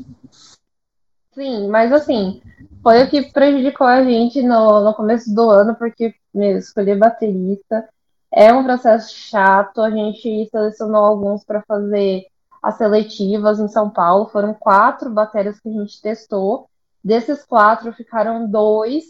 E, e aí, desses dois, um vai acompanhar a gente como baterista principal e o outro vai fazer datas como quando esse principal não puder fazer, ou se rolar algum estresse e tudo mais, porque, que nem eu disse, a gente ainda não se conhece a ponto de ser amigos e tal. A gente está realmente tocando com pessoas que não são da nossa convivência. Então, enfim, tempo ao tempo, temos duas pessoas aí para ajudar a gente nessa missão. A Escrota é a primeira banda do underground brasileiro que tem dois bateristas, hein? é, na falta de um, a gente tem dois. Você já tem dois. Um, né? Por falta de um, tem dois. Não, gente, não vamos nem brincar com isso, porque para não ter nenhum de novo é fácil. Vai, David. E até, e até aproveitando aqui esses assuntos aí de shows e tudo mais, eu queria até que você contasse pra gente como que foi a experiência aí, né, de abrir o show aí da maior instituição, provavelmente, do crossover mundial, né, que é o DRI, e como é que estão as expectativas também para abrir a, a, fazer o show de abertura de outra instituição, agora do Grindcore, que é o Napalm Death também, né, em Curitiba, né, que vai ter, inclusive, um cast bem bacana, né? Vocês vão tocar junto com Crotch Rot, com Surra, com Desalmado, né? No Base Cultural, no dia 29 de março. é como que foi esse rolê com o DRI e, como, e quais são as expectativas para esse outro rolezão aí que vai ter agora no fim, do, no, no fim agora de abril, na verdade, né? Sim, não. O DRI foi a realização de um sonho, com certeza, porque, é, como eu já disse aqui, muitas vezes o crossover é uma linha muito presente para escrota. E aí, pô, São Paulo e Belo Horizonte eu tentei, tá? Eu vou já expor aqui os organizadores do Com Metal Fest, que eu tentei e falei, meu, escroto tudo a ver com esse rolê. Não rolou. E aí fiquei sabendo que teria o DR numa terça-feira em Brasília. Eu falei, pô, é, a possibilidade da gente tocar nesse rolê é zero, né? Já tava me dando por derrotado. Mas aí, conversando aqui com meu namorado, ele falou, meu, manda uma mensagem pro cara, do produtor lá, e ver qual que é. E ele topou, e eu fiquei de cara. Assim, não, não tava, a gente não tava esperando, a gente não foi convidada. Às vezes é na cara de pau que a gente consegue algumas coisas. E, foi muito nesse freestyle aí que eu cheguei nele. Falei, e aí, eu tenho uma banda aqui, não sei se você conhece. E ele super gostou, ele já conhecia, mas, enfim, ele não tinha pensado na possibilidade. E aí, quando a gente passou para ele quais eram as condições e tudo, ele falou: Meu, tranquilo para mim, vamos fazer isso acontecer. E aí, de fato, assim, foi muito legal, porque a gente ficou no mesmo hotel, DRI, então tem todo aquela, aquele sonho de criança, né? Putz, estou aqui, cara, os caras estão tomando café com a gente, meu Deus, que legal. A gente não teve muitas interações de um falar com o outro e tudo mais, a gente pegou a van junto, viu um ou outro no café da manhã, mas, pô, já subir no mesmo palco que esses caras, para mim já é assim, eu venci na vida, entendeu? Não, tem, não preciso de mais nada. Um oizinho, uma né? foto. Não, total. Um oi e uma foto já foi o suficiente para provar que eu tava lá, que eu fiz. E cheguei, mãe, tô aqui no show do DRI. E foi legal, assim, Brasília é um público grande da gente, é uma cidade que a, gente tem boas histórias lá já. E dessa vez não foi diferente, assim, amigos nossos com a camiseta, sabe? Então tem toda uma questão. Você fala, meu, não tô acreditando que eu estou no show do DRI, tem gente usando a camiseta Escroto. E a recepção foi maravilhosa. Depois que a gente terminou o show, apesar de terem poucas pessoas lá, porque o DRI, enfim, entrou, acho que era 10 da noite, a Escroto tá às 8, entendeu? Então tinha muita gente que ainda não, não tava na casa. Mas quem tava foi lá elogiar, tirou fotos, comprou merchan. Foi assim, uma recepção muito foda, sem contar que o Túlio tava lá, né, o vocalista do DFC, que é uma banda que eu gosto muito também. E totalmente assim, meu, eu sou fã de vocês e não sei o quê. E, pô, a gente tem um, esse tipo de resposta no show das lendas, porque eu falei, não, eu nem mereço toda essa atenção, gente. Olha lá pro Kurt, tá tudo certo. E aí não, e as pessoas realmente fizeram questão de demonstrar esse carinho pela gente. Então foi incrível. Para o Napalm Def, eu já estou o quê? Me tremendo. A gente vai fazer três ensaios para entregar um show incrível, porque a concorrência também tá forte ali. O Crotch Hot tem um show incrível, não sei se vocês já tiveram oportunidade de ver. Sim, já vi o show de gore mais dançante da história, né? Exatamente. É, é muito bom. É, é muito comédia dos caras. O, o Crotch Hot eu vi a primeira vez e eu fiquei apaixonada, porque é muito engraçado e é performático, é um entretenimento muito massa, assim, pra galera. Eu acho que foi super merecido pensarem neles para abrir a noite. E, e, aí depois, como que fica pra escuta, né? A gente precisa entregar. Então a gente está realmente trabalhando para já entregar o set novo. Vai ser o primeiro show da turnê de divulgação do álbum. Que, enfim, em breve a gente divulga várias datas que vão acontecer. Mas vai ser assim, o primeiro, e vai ser memorável, porque, enfim, estaremos aí junto com, com Napalm Death, né? Que por si só já é gigante pra gente. E e o que são amigos nossos. Então, enfim, estamos trabalhando para entregar um show é, inédito, né, com as músicas novas e muito elaborado, pensando em realmente não passar vergonha. Não, tenho certeza que vocês vão surpreender, na verdade. Muitas vezes vem, vem aquele nervosismo, porque realmente é um cast que que realmente acaba intimidando bastante, tanto pelas bandas BR como pelo Napalm, mas pode ter certeza que vocês vão arregaçar, é só só manter a pegada de sempre aí, e, e, ainda mais com as músicas novas também, acho que vai. Aí que a expectativa vai lá em cima também. Eu, particularmente, acho muito legal quando tem uma banda que você curte e, de repente você vê que vai ter um repertório novo, isso é bem legal. Sim, é um risco, mas torçam por mim, pela gente, assim, pra dar tudo certo. E com certeza sairão aí alguns vídeos desse rolê. Eu acho que vai ser muito legal. Que nada, pô, vocês vão arregaçar lá, vocês, o Crotty Hot aí. Só, só a Já nata, tá só a nata, você é louco. Só, Já, só, eu, eu só quando vi o flyer, é eu, eu, quando vi o flyer, eu fiquei de queixo caído. Na verdade, eu vou até comentar que o Alan e eu, a gente até cogitou a possibilidade, inclusive, de ver o show ali, né? Porque eu falei, meu, o Cash tá bem mais legal do que ver o. Na Palma ele vai tocar aqui no Summer Breeze, mas os caras misturaram várias bandas e tal, e eu achei o, o cast, né, muito mais legal e muito mais a cara do rolê, né? Bandas Ai, vamos, gente, pra Curitiba. Se Olha, rolar, né, o Alan. E dizer ah, que ainda tá, meio, tá, tá no meu radarzinho aí, tipo, né, eu joguei um só fanfarrão, mas eu tô vendo, a gente tá vendo aí, tipo, passagem, ônibus, acho que rola, assim, vamos, vamos ver. Seria, seria vamos ver aí. Mas vontade, mas vontade, vou falar que não falta, assim, porque além de na Palma deve ser uma das minhas bandas prediletas, ia ser a quarta vez consecutiva que eu ia ver eles, né? O DRI foi a terceira, o DRI foi a terceira, o Napalm ia ser a quarta consecutiva. E, pô, o cast é maravilhoso. Tem vocês, tem o Crush Rot, que ia ser a segunda vez que eu ia ver, enfim, maravilhoso. Ah, gente, espero que dê certo. E olha só que privilégio. A primeira vez que eu, foi a primeira vez que eu vi o DRI, porque em 2014 eu estava exilada na casa da minha avó no Piauí, não consegui. E depois o Napalm também não consegui ver. E essas duas bandas, coincidentemente, a primeira vez que eu tô vendo, também tô dividindo o palco. Então é um privilégio, né? Pô, demais. E o Napalm ainda. E você, jovem que está ouvindo esse podcast, e você estiver nesse show, transmita ele ao vivo para a gente assistir aqui, por favor, que a gente não vai. Porque o, o, emprego não deixa. então, por favor, transmite pra gente assistir, pelo amor de Deus, alguém, jovem curitibano, por favor, pega o seu celular e faz uma live aí pra gente ver, por favor. O proletário, Brasil, o proletário paulistano agradece, né, meu? Porra! Alguém podia transmitir Gostei. isso, gente. Transmite desde o da, do Crotch Hot, Escrota, Surra, Desalmado e o Napalm, filho. Transmite tudo. Deixa o celular ali ó, no pedestalzinho, esquece ele pronto. Deixa a live rolando. Rouba o Wi-Fi do lugar, faz algum esquema aí, gente, por favor, pra nós ver o Napalm. Eu acho que vai ser realmente uma noite, assim, de milhões. Não, e, e, é um dos e vai ser o rolê legal do Napalm, né? Porque em São Paulo não vai ter show solo, vai ser o Summer Breeze. Né? É. Então, tudo bem que o Napalm tá virando, vamos dizer, né, gente? O Napalm tá virando quase novo Bad Religion. Cada dois, um em um ano, é um ano sim, um ano não, tá aqui.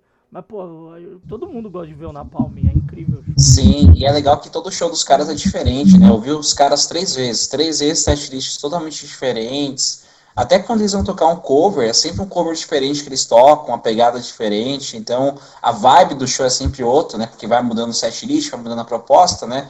Agora com esse último álbum deles mesmo, pô, sensacional. Mas enfim. É, muito Sim. massa mesmo. A, a, gente saindo um pouco dessa parada do, de abertura de shows e tal, uh, é, entrando um pouco mais no, na parada, vamos dizer, uh, política e social e, e, e afins, Uh, foi até uma conversa que a gente teve antes de iniciar aqui o podcast. Uh, usar como um exemplo uh, que você falou sobre aí a, aquela fatídica banda de infelizes chamada Carniçal, mas não hum. só usando Carniçal, mas usando outros exemplos que a gente sempre tem no cenário, seja no punk, no hardcore, no metal, mas no underground em si, de bandas é, que fazem merda, né? Vamos dar um resumo, que fazem uma merda. Uhum. O racismo, neonazismo, misoginia, é... abuso sexual, assim. psicológico, mental. E que eu queria saber de você é assim, a, a, tua visão como uma integrante de uma banda, dentro de um cenário underground que você vive, não só do metal, mas também tem a parada do hardcore e tá meio que ali próximo disso. Qual que é a sua visão uh, nesse ponto e dessas bandas e dessas pessoas que estão dentro de um cenário que era para ser uh, não ter, ocorrer essas coisas e infelizmente acaba ocorrendo e muitas vezes.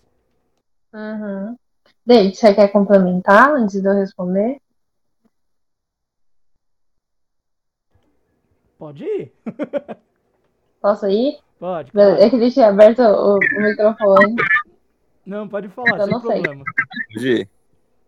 Bom, é, gente, é aquela velha história de repetimos alguns erros sem, sem pensar muito. Eu acho que a história do Carniçal foi muito isso. Primeiro, que eu queria alertar, que foi a primeira coisa que é, aconteceu para mim, assim, quando o, os vídeos que eu estava fazendo começaram a viralizar, foi que a gente às vezes dá muito pano, é, muita fama, assim, para pessoas que não têm responsabilidade nenhuma.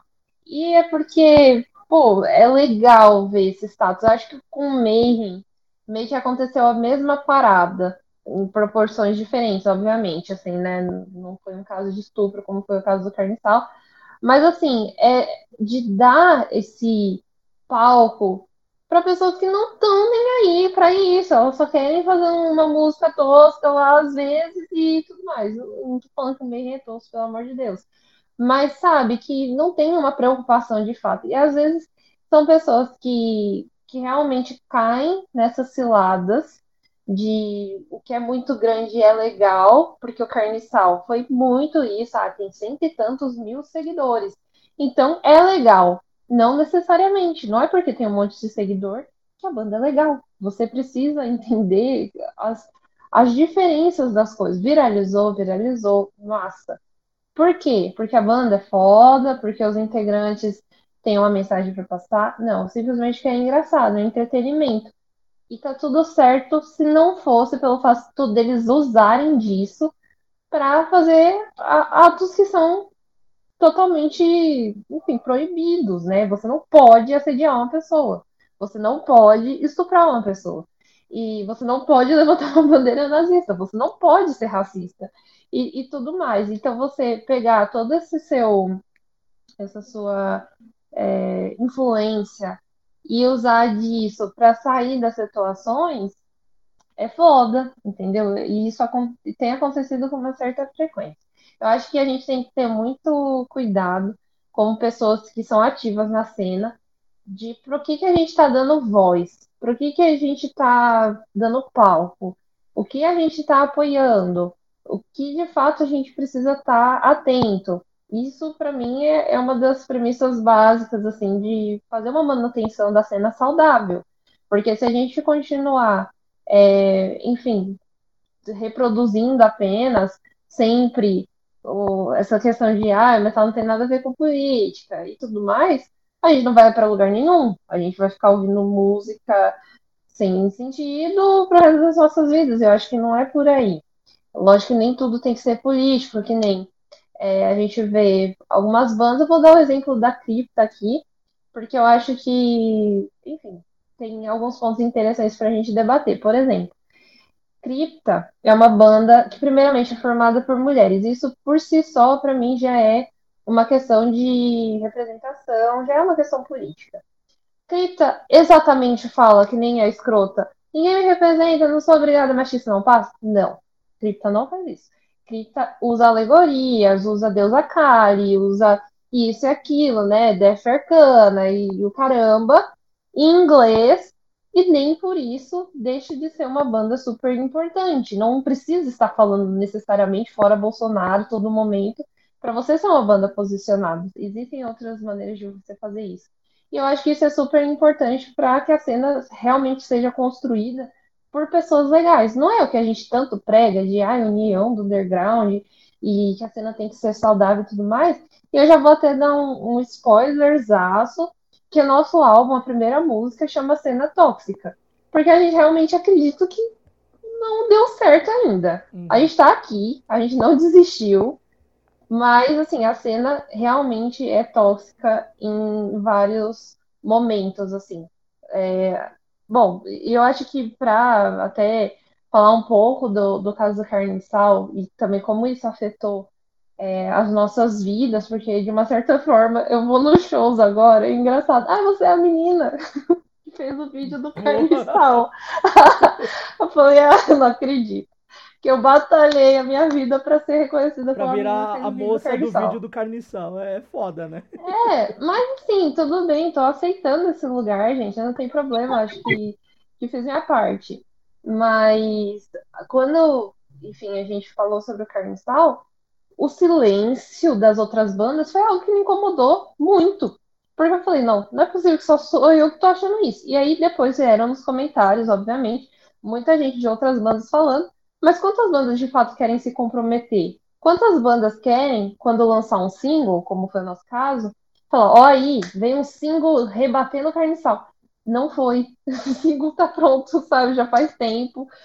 Foi a primeira música que a gente escreveu e tudo mais mas ninguém quer se comprometer. E eu acho isso tão errado. Eu acho que a gente tem sim que dar a cara a tapa, a gente tem que se comprometer sim para manter as coisas fluindo. Então, quando a gente fez esse expose, entre aspas, a gente conseguiu ajudar de fato as meninas que estavam nessa situação super de vulnerabilidade.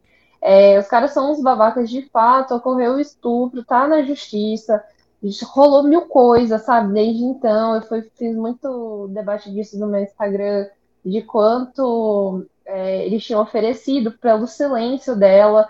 Então, assim, a Carniçal fez uma proposta de pagar uma X grana, o Carniçal e a gravadora do Carniçal, que para mim é uma questão assim, gente, é, é alucinógeno isso. Tomaram uma droga muito pesada, em que o Carniçal tinha uma gravadora grande. Nossa não, eu falei, não, não tô acreditando nisso. Né? Realmente deu errado em algum momento, sabe?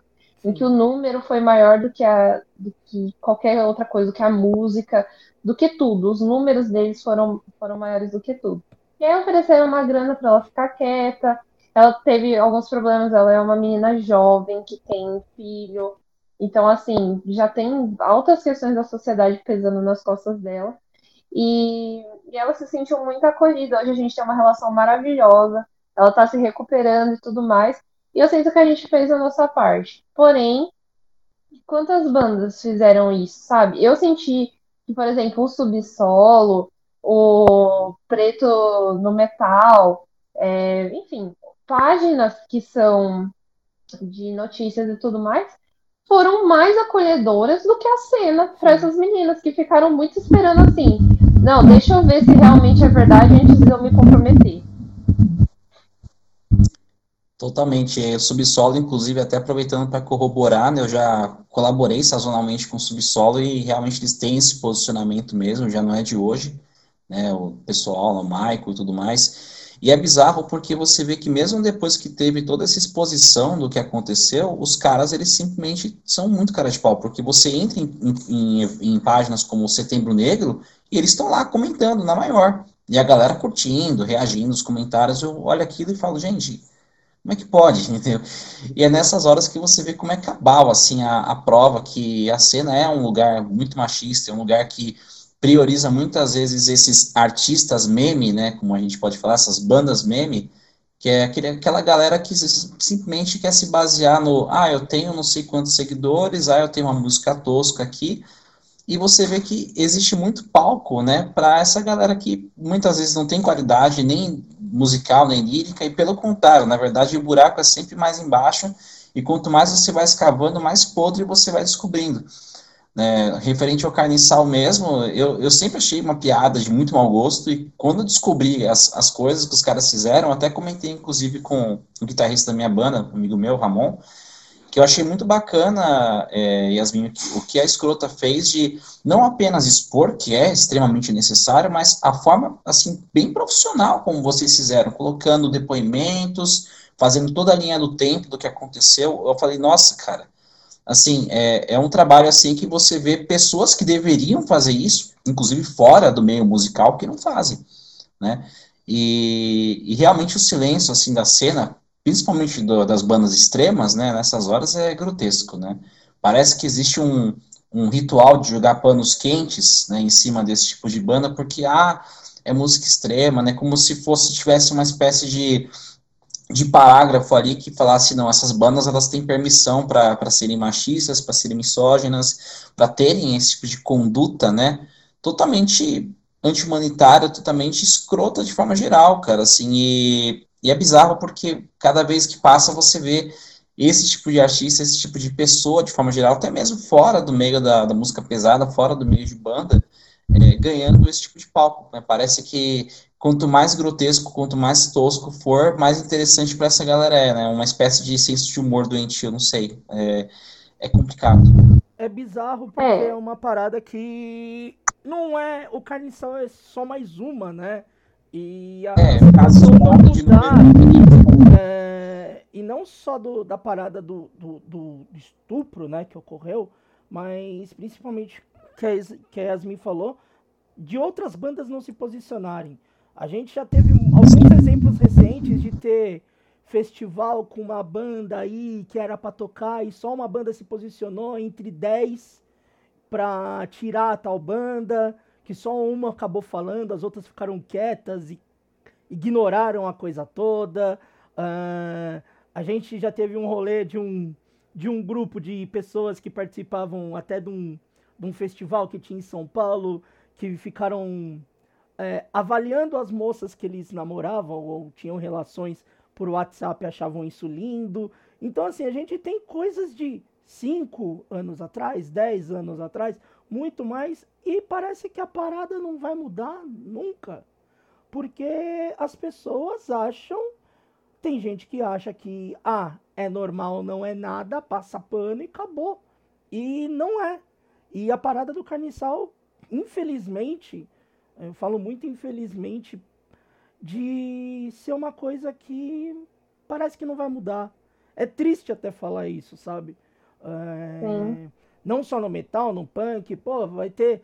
Se, eu, se a gente for ficar lembrando cada situação que já teve disso, a gente fica até amanhã, a gente grava uma de 10 horas só falando disso.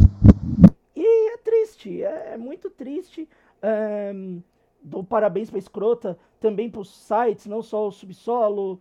Uh, teve o Motim Underground que também falou sobre a situação do carnaval. Tem uma galera que falou que, que foi apoiar as meninas, então parabéns a todos que fizeram. Talvez seja o mínimo que acho que a gente deveria fazer nesse cenário, mas muitas vezes não é feito. E por pessoas que estão próximas também, também não fazem. Então, tipo. É, é parabenizar algo que talvez todos nós deveríamos ter feito, assim, sabe? Infelizmente, muita gente acaba não fazendo. É, é foda, é triste.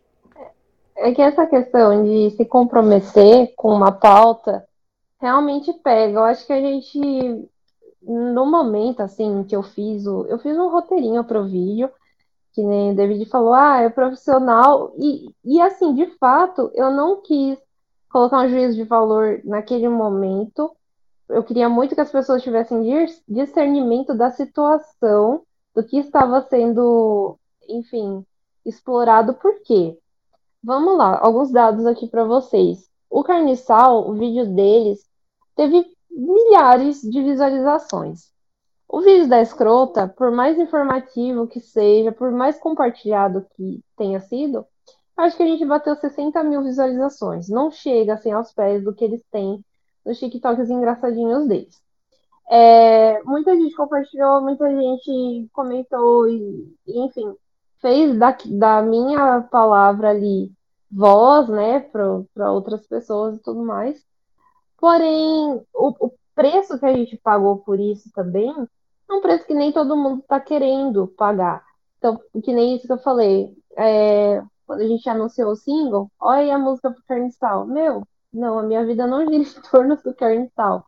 Ou então, é, um menino fez um vídeo, depois um outro fez um tweet e tudo mais, que viralizou também. Olha as meninas da escrota querendo se promover em cima disso. Aí você fala, velho, a, a banda tá aí há tanto tempo e a gente falar sobre isso, a gente ganhou alguns seguidores, sabe? A gente deve ter ganhado, sei lá, uns 500 seguidores. A escrota já tinha 17 mil antes. Então, esses 17 mil que vieram antes não valem nada, porque a gente falou de um negócio e vieram querendo. Então, tem gente que não quer ter esse desgaste. Tem gente que quer só tocar, sabe, tranquilo. Infelizmente, a gente não tem essa paz, a gente não tem essa tranquilidade de poder tocar, principalmente por ser uma banda de mulheres. A gente não consegue simplesmente falar, ó, oh, não vou me envolver nisso. É difícil pra gente, dói na gente saber que uma menina foi estuprada por um cara que fazia um videozinho idiota na internet. Então, acho que, enfim, nessa situação, é, agradeço aí pelos parabéns e tudo mais, mas eu acho que a gente fez a nossa parte como deveríamos ter feito mesmo. Era parte da nossa obrigação como banda de mulheres dentro desse cenário, usar a nossa influência de uma certa forma que a gente já tinha para expor o caso e, e, sustentar isso até onde fosse. Então, acho que é, que é basicamente isso que eu tenho para falar. Alan? Opa! É, e até saindo um pouco desse assunto, né? É, você sempre compôs em português, né, Iá? Então, nas composições assim da escrota, né? Tipo, você tem muito esse lance lírico, né? Tipo, só uma. Pô, português você compõe bem pra caramba. Acho que acaba sendo uma mensagem que o público acaba conseguindo captar bem, né? de conseguir se identificar, ouvir aquilo que às vezes no inglês você não tem tanto essa barreira. Mas eu queria saber se, tipo, é, você tem, se a banda tem pretensões de migrar para o inglês, né? Se você de repente ah, acha mais fácil, acha mais difícil compor no, no inglês, no português. Queria ver esse lado na banda também. Legal. A, a gente tem uma facilidade de escrever em português é muito grande. Até tem uma música que é mais pessoal nesse álbum novo, que eu falei, eu vou ter difícil de falar sobre sentimentos, né? Porque a gente sempre fala sobre as questões é, da sociedade, dos outros e tudo mais. Mas quando eu me coloquei esse desafio de vou falar sobre algo que me afeta, sobre coisas que, enfim, passam pela minha cabeça, ansiedade, fantasmas mesmo que eu criei para mim, e em português saiu muito naturalmente. A escrota já meio que abriu mão. Não sei se isso vai mudar no futuro, né? Como não somos o, é, pessoas que estão 100% fechadas numa ideia, somos metamorfose ambulante, a gente não pode prometer que no futuro não saia algo em inglês, mas hoje o álbum, inclusive, 100% português. Então a gente está muito confortável com esse lugar de entregar a mensagem e das pessoas estarem entendendo, da gente se sentir mesmo, sei lá, felizes fazendo isso, por enquanto tudo em português. E aí, tipo, é, vocês têm, uma, vocês têm uma gravadora, né? Sim, a gente tem a gravadora, na verdade, é, ela não, não financia. Não, ela não financia nada, na verdade, assim, tipo, não, não tem um contrato de precisamos lançar tantos álbuns, não é nesse sentido. A nossa gravadora ela faz a parte de distribuição física. Então, quando a gente vai é, fazer as cópias, né, os álbuns físicos, eles fazem todo esse processo para a gente, a gente não precisa se preocupar com isso, mas eles não têm influência nenhuma em processo criativo e nem nada do tipo. Ah, então não tem tipo uma coisa, ah, eles não, vocês têm que compor assim, assim, assado, então acaba sendo mais independente de vocês mesmos, né? Sim, mas assim, a pessoa da gravadora, que é o Armando, que ele é um maravilhoso, um querido, ele sempre dá alguns toques. Então, quando eu tenho alguma dúvida, obviamente, como ele é uma pessoa do mercado, já está há muitos anos nisso e tudo mais, eu pergunto para ele, por exemplo, Armando, o que, que você acha da gente gravar um álbum ou fazer uma turnê? É, aí a gente já trocou essa ideia, sabe? Como profissional mesmo, o que, que ele achava que seria melhor? Qual é dia do lançamento você acha melhor?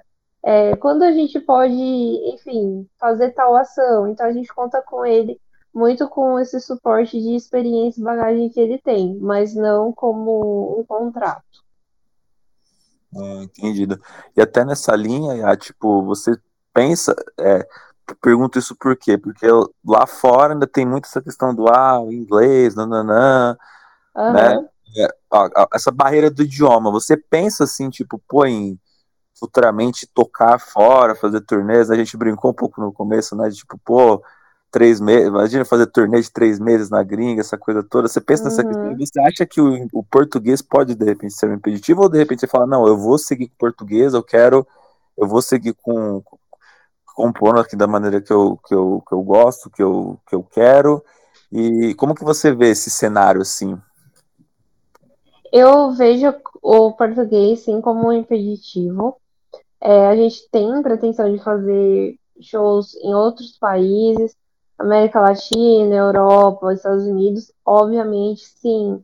Acho que não é impossível, mas acho que vai ser mais difícil, não só pela, pelo idioma, mas também pelo posicionamento político, porque, enfim, tem toda essa questão também. Se a gente talvez cantasse em português, como foi o caso do Cansei de Ser Sexy em algumas questões também, que tem- não é uma banda do metal mas só trazendo exemplo, mas era uma banda divertidinha e tudo mais, cantava numa língua estranha, então as pessoas acabavam aderindo, por ser uma banda que fala sobre política e tudo mais, já tem mais essa barreira, então acho que vai ser um problema pra gente, mas a gente quer pensar nisso mais pra frente. Acho que tem muita construção ainda dentro do Brasil, muita coisa que a gente quer fazer aqui, públicos que a gente quer crescer, pessoas que a gente não alcançou ainda, a gente quer alcançar para posteriormente a gente pensar em fazer alguma coisa olhando para o mercado internacional. E o Brasil é muito grande, né?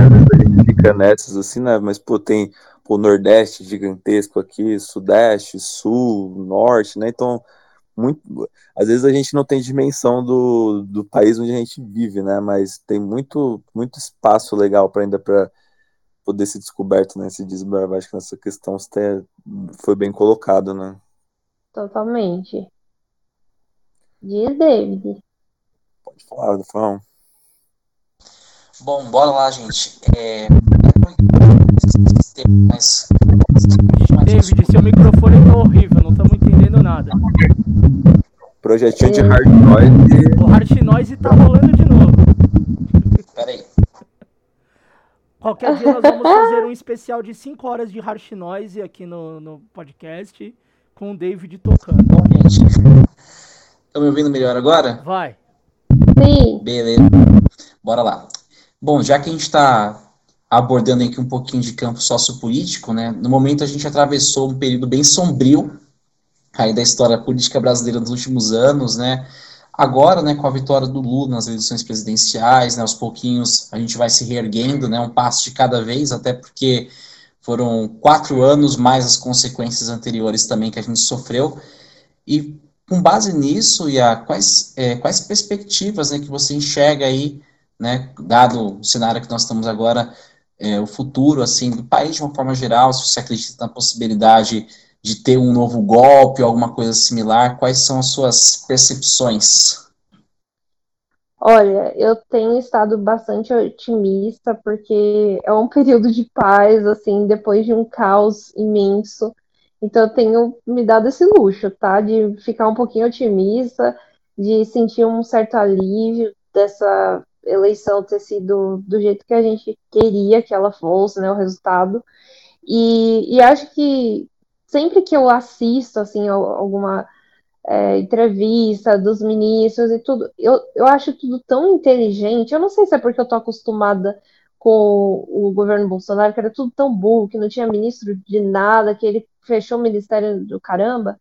E hoje a gente vê as pessoas realmente tratando sobre o país como uma coisa séria. E eu fico assim, gente, é, é esse o Brasil que eu queria morar anos atrás, uns, uns quatro anos que a gente ficou na, nas trevas, é esse Brasil que eu tô vendo agora que eu queria ter visto, de realmente é, levar as pautas indígenas, levar a diversidade, a música, porque o festival lá do Lula, da, enfim, da posse, para mim não foi apenas um marco de tipo, vamos trazer artistas aqui e fazer uma média para a imprensa, que também foi. Mas para mim foi tipo, vamos colocar a música, que é um, uma parte do importante da nossa cultura, em evidência. Que para o Bolsonaro era o quê? Apenas lixo. Era lixo, era lei Rouanet, que não pode isso e aquilo. Então, eu, eu realmente estou bastante otimista.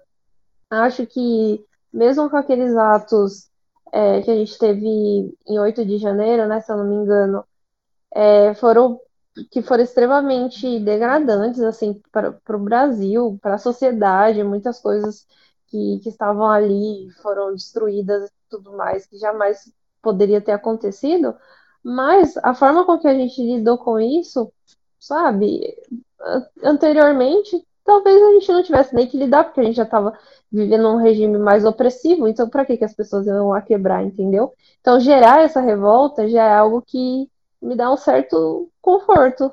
então eu tô, eu tô otimista, não sei. O que vocês estão achando?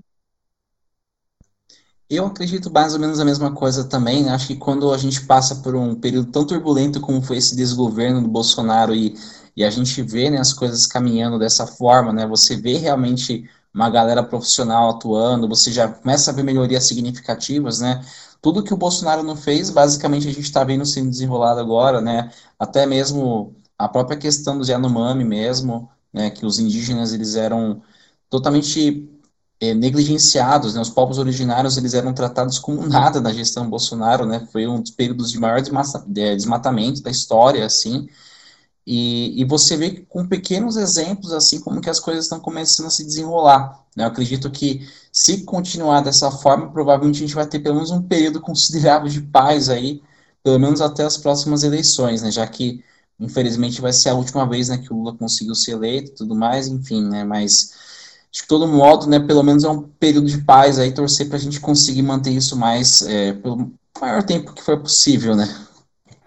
Cara, e é principalmente essa questão de você ter uma pessoa que a gente ficou todo esse tempo, esses quatro anos, né, o cara debochando, debochando de vítimas da pandemia, é gripezinha, pô, o cara vendeu nossos petrolíferos para lá pro, pra Arábia, todas essas questões de tipo é, que a gente vê o Lula assim já há pouco tempo fazendo né, algumas coisas, já preocupando lá com os Yanomamis, né, toda essa questão humana dele, é, pô, ele brincar lá, tipo, todo mundo vai comer picanha e, né, você vê esse tipo negócio já a picanha já abaixando ali, meio que essa, essa metáfora que acho que muita gente não entendeu, tipo, não, Lula, picanha, não né?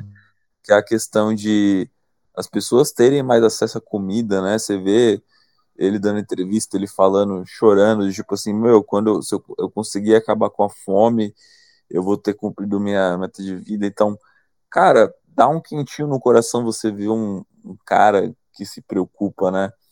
E claro, tem tudo. esperança, né, o, o Alan, né, que se abre assim no fim do horizonte, assim, né, quando tudo parece perdido, desde que vem, né, aquele feixe de esperança, né, de promessas, né, de um futuro melhor, né, mesmo que não seja algo eterno, né, até porque tudo na vida se, se baseia em não tenha russo, né, em constantes altos e baixos, mas pelo menos depois de quatro anos, e como eu falei, né, quatro anos, sem considerar também, né, todo o período que levou, né, ao desgoverno, tudo que a gente acarretou nesses últimos anos, né, a gente finalmente tem um pouquinho de paz, um pouquinho de um sinal de prosperidade, de fato, né? Não, total. E é, você vê toda essa questão, tipo, ah, até dele, do como ele consegue unir, né? Porque, tipo, pô, quem ia imaginar Geraldo Alckmin vice-presidente do Brasil algum dia, né? E até isso ele conseguiu fazer esse jogo bem, trazer para ele e né, acho que a gente tem um pouco de respiro depois de passar quatro anos infernais, né? Sim. Ai, só espero que o Alckmin não seja um Temer da vida. Esperamos é, também. Então, exatamente. Esperamos que não, mas é, que os próximos quatro anos, não esses agora, os outros, sejam de calmaria também. Porque, na verdade, esse governo agora está sendo de reconstrução, né? Uh, ele é de alívio, Sim. ele é de alívio, lógico, né? Pelos quatro anos, mas ele está reconstruindo tudo aquilo que foi destruído, né? Então eu acho que o medo maior não é nem um Alckmin assumir agora tudo, é daqui a quatro anos o que vai acontecer.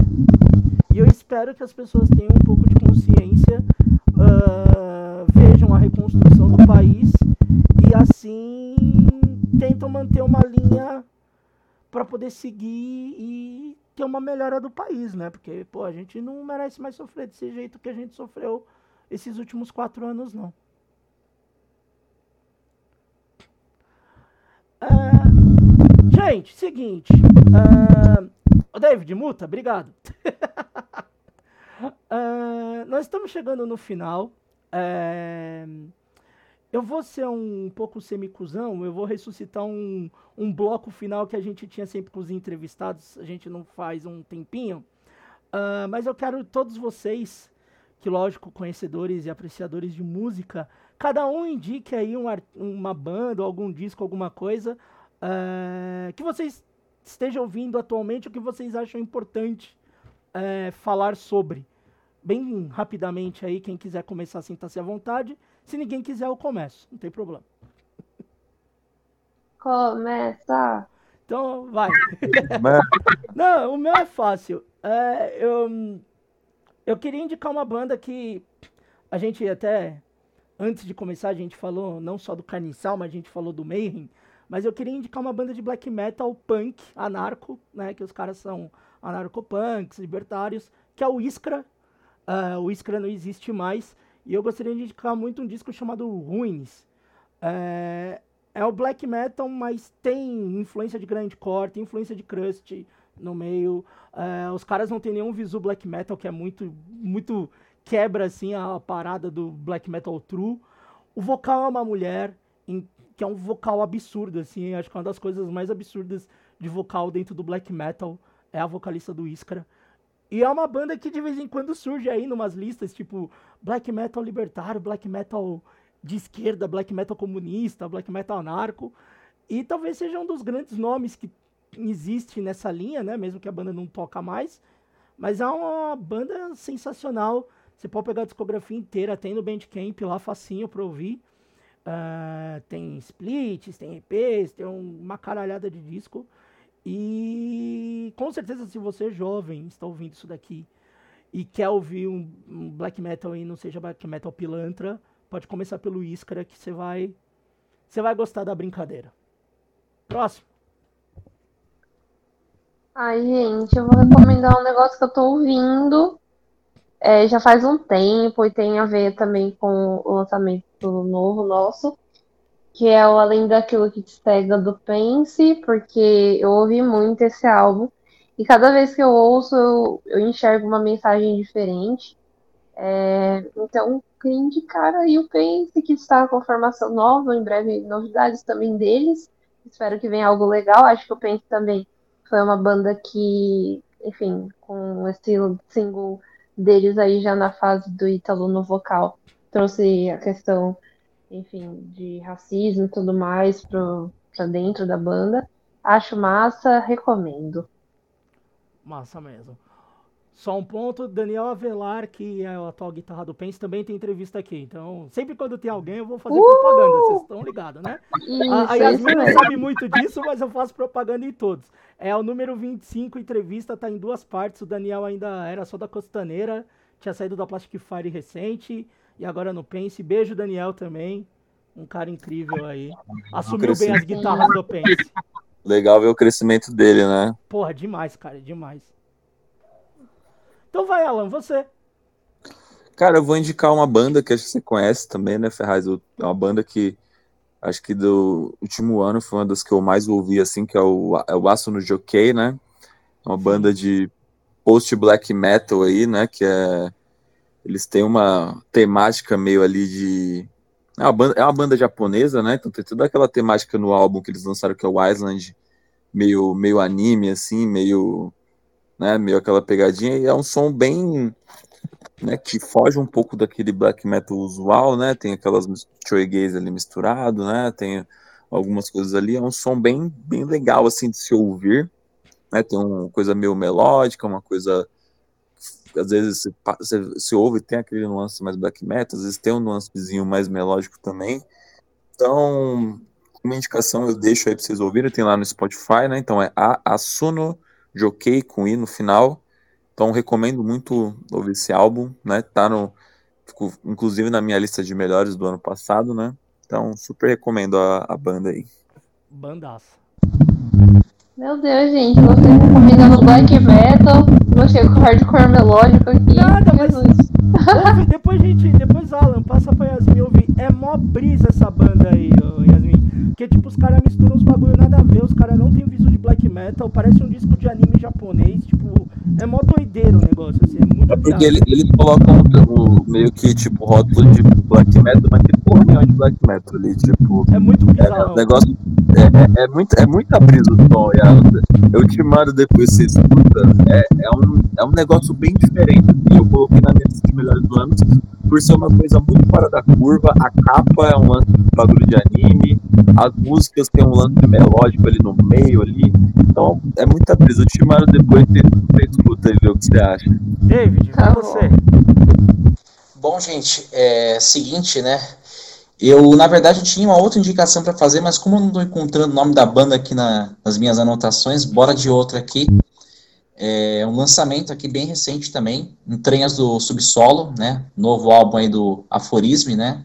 Banda que mistura black, death, punk, grindcore, lá de Salvador da Bahia. Bandadas, né? Os caras vão inclusive fazer um show agora no próximo Cena Fest, né? Eles vão tocar com o Cerberus Attack e com o Sangue de Bode. Então é uma banda que vale muito a pena conferir, uma banda que faz essa mistureba de som extremo, né? Tem uma parede de som incrível, né? E é uma banda que vem se consolidando cada vez mais, né? Fica aí a dica, Aforismo, né? disponível no Spotify, no Bandcamp também. E é isso aí. Muito foda mesmo. E acho que vale dizer, né, Faz, para quem chegou aqui até o final, já vamos dar um pequeno spoiler, né? Sim. A gente vai fazer um faixa a faixa aí do, do lançamento da Escrota, né, com a gente, aí meio que parceria aí, né? Então, a gente falou muito, imagino que vocês ficaram muito empolgados aí para saber o que, que vai, né? Então a gente vai fazer esse lançamento no mesmo dia do CD. Então você que provavelmente esteja ouvindo esse episódio antes, é, fique atento que a gente vai lançar, né? É, então você que de repente quiser ouvir, depois quiser ouvir o, o episódio com a gente para entender os nuances, até, né? A, imagino que ela vai falar algumas, algumas curiosidades, algumas, algumas, algumas coisas inéditas que, né? As pessoas vão acabar pegando depois ou acabar não sabendo, vai saber pela gente. Então a gente já faz esse pré-convite para vocês aí. Sim, tô muito ansiosa, espero que vocês gostem. Tô feliz que vocês vão ouvir novamente em primeira mão pra gente poder fazer esse faixa a faixa. E vai sair assim, tudo junto. Lançou o álbum, lançou faixa a faixa, já quero ver todo mundo comentando, subindo aí o mesão, subindo escrota no Trend Topics. Uhul. Nossa, se, se acontecer isso, eu vou, eu vou soltar umas cinco caixas de rojão aqui em casa. Vocês não têm ideia. Eu também. Yasmin, muito obrigado por ter participado aqui com a gente. Obrigado por ter dado esse tempinho para contar um pouco sobre a tua história, sobre a história da escrota, sobre os seus posicionamentos e tudo mais. As portas desse humilde podcast sempre vão estar abertas aí para você. Ah, pode falar o que você quiser no final, se você quiser ofender alguém, mandar alguém a merda, sinta-se à vontade. E vocês que estão ouvindo, depois nós vamos aqui fofocar e vocês não vão saber de nada, viu? Mas obrigado Isso. mais uma vez, Yasmin. Gente, obrigada a vocês. Sempre um prazer estar aqui. Alan, eu demorei um pouquinho para responder, mas quando eu respondi foi obviamente para dizer sim, sim, sim, faremos, vamos. Fica, fica tranquila, Iá, fica tranquila que, tipo, mesmo. O Ferraz sabe, né? Eu mesmo sou um cara que demora pra cacete pra responder, às vezes eu vou falar também, Demais. então tá, tá tudo, tá tudo em casa. Não, mas eu, eu fico feliz de, de ter participado com vocês aqui, pessoas tão queridas. E vamos nessa, gente. Até o próximo episódio. Valeu, obrigado. Sempre quando quiser participar com a gente, tá de portas abertas. Como vocês já falaram também, vai ter um Destrinchando Disco com o novo disco da Escrota. Vai sair no mesmo dia que saiu o disco novo. Então, saiu o disco, umas horinhas depois a gente já vai ter esse programa. Então, vocês já podem acompanhar, ouvir os sons, também ouvir o- as opiniões sobre as faixas. Ah, David e Alan, muito obrigado por mais um programa. Até a próxima.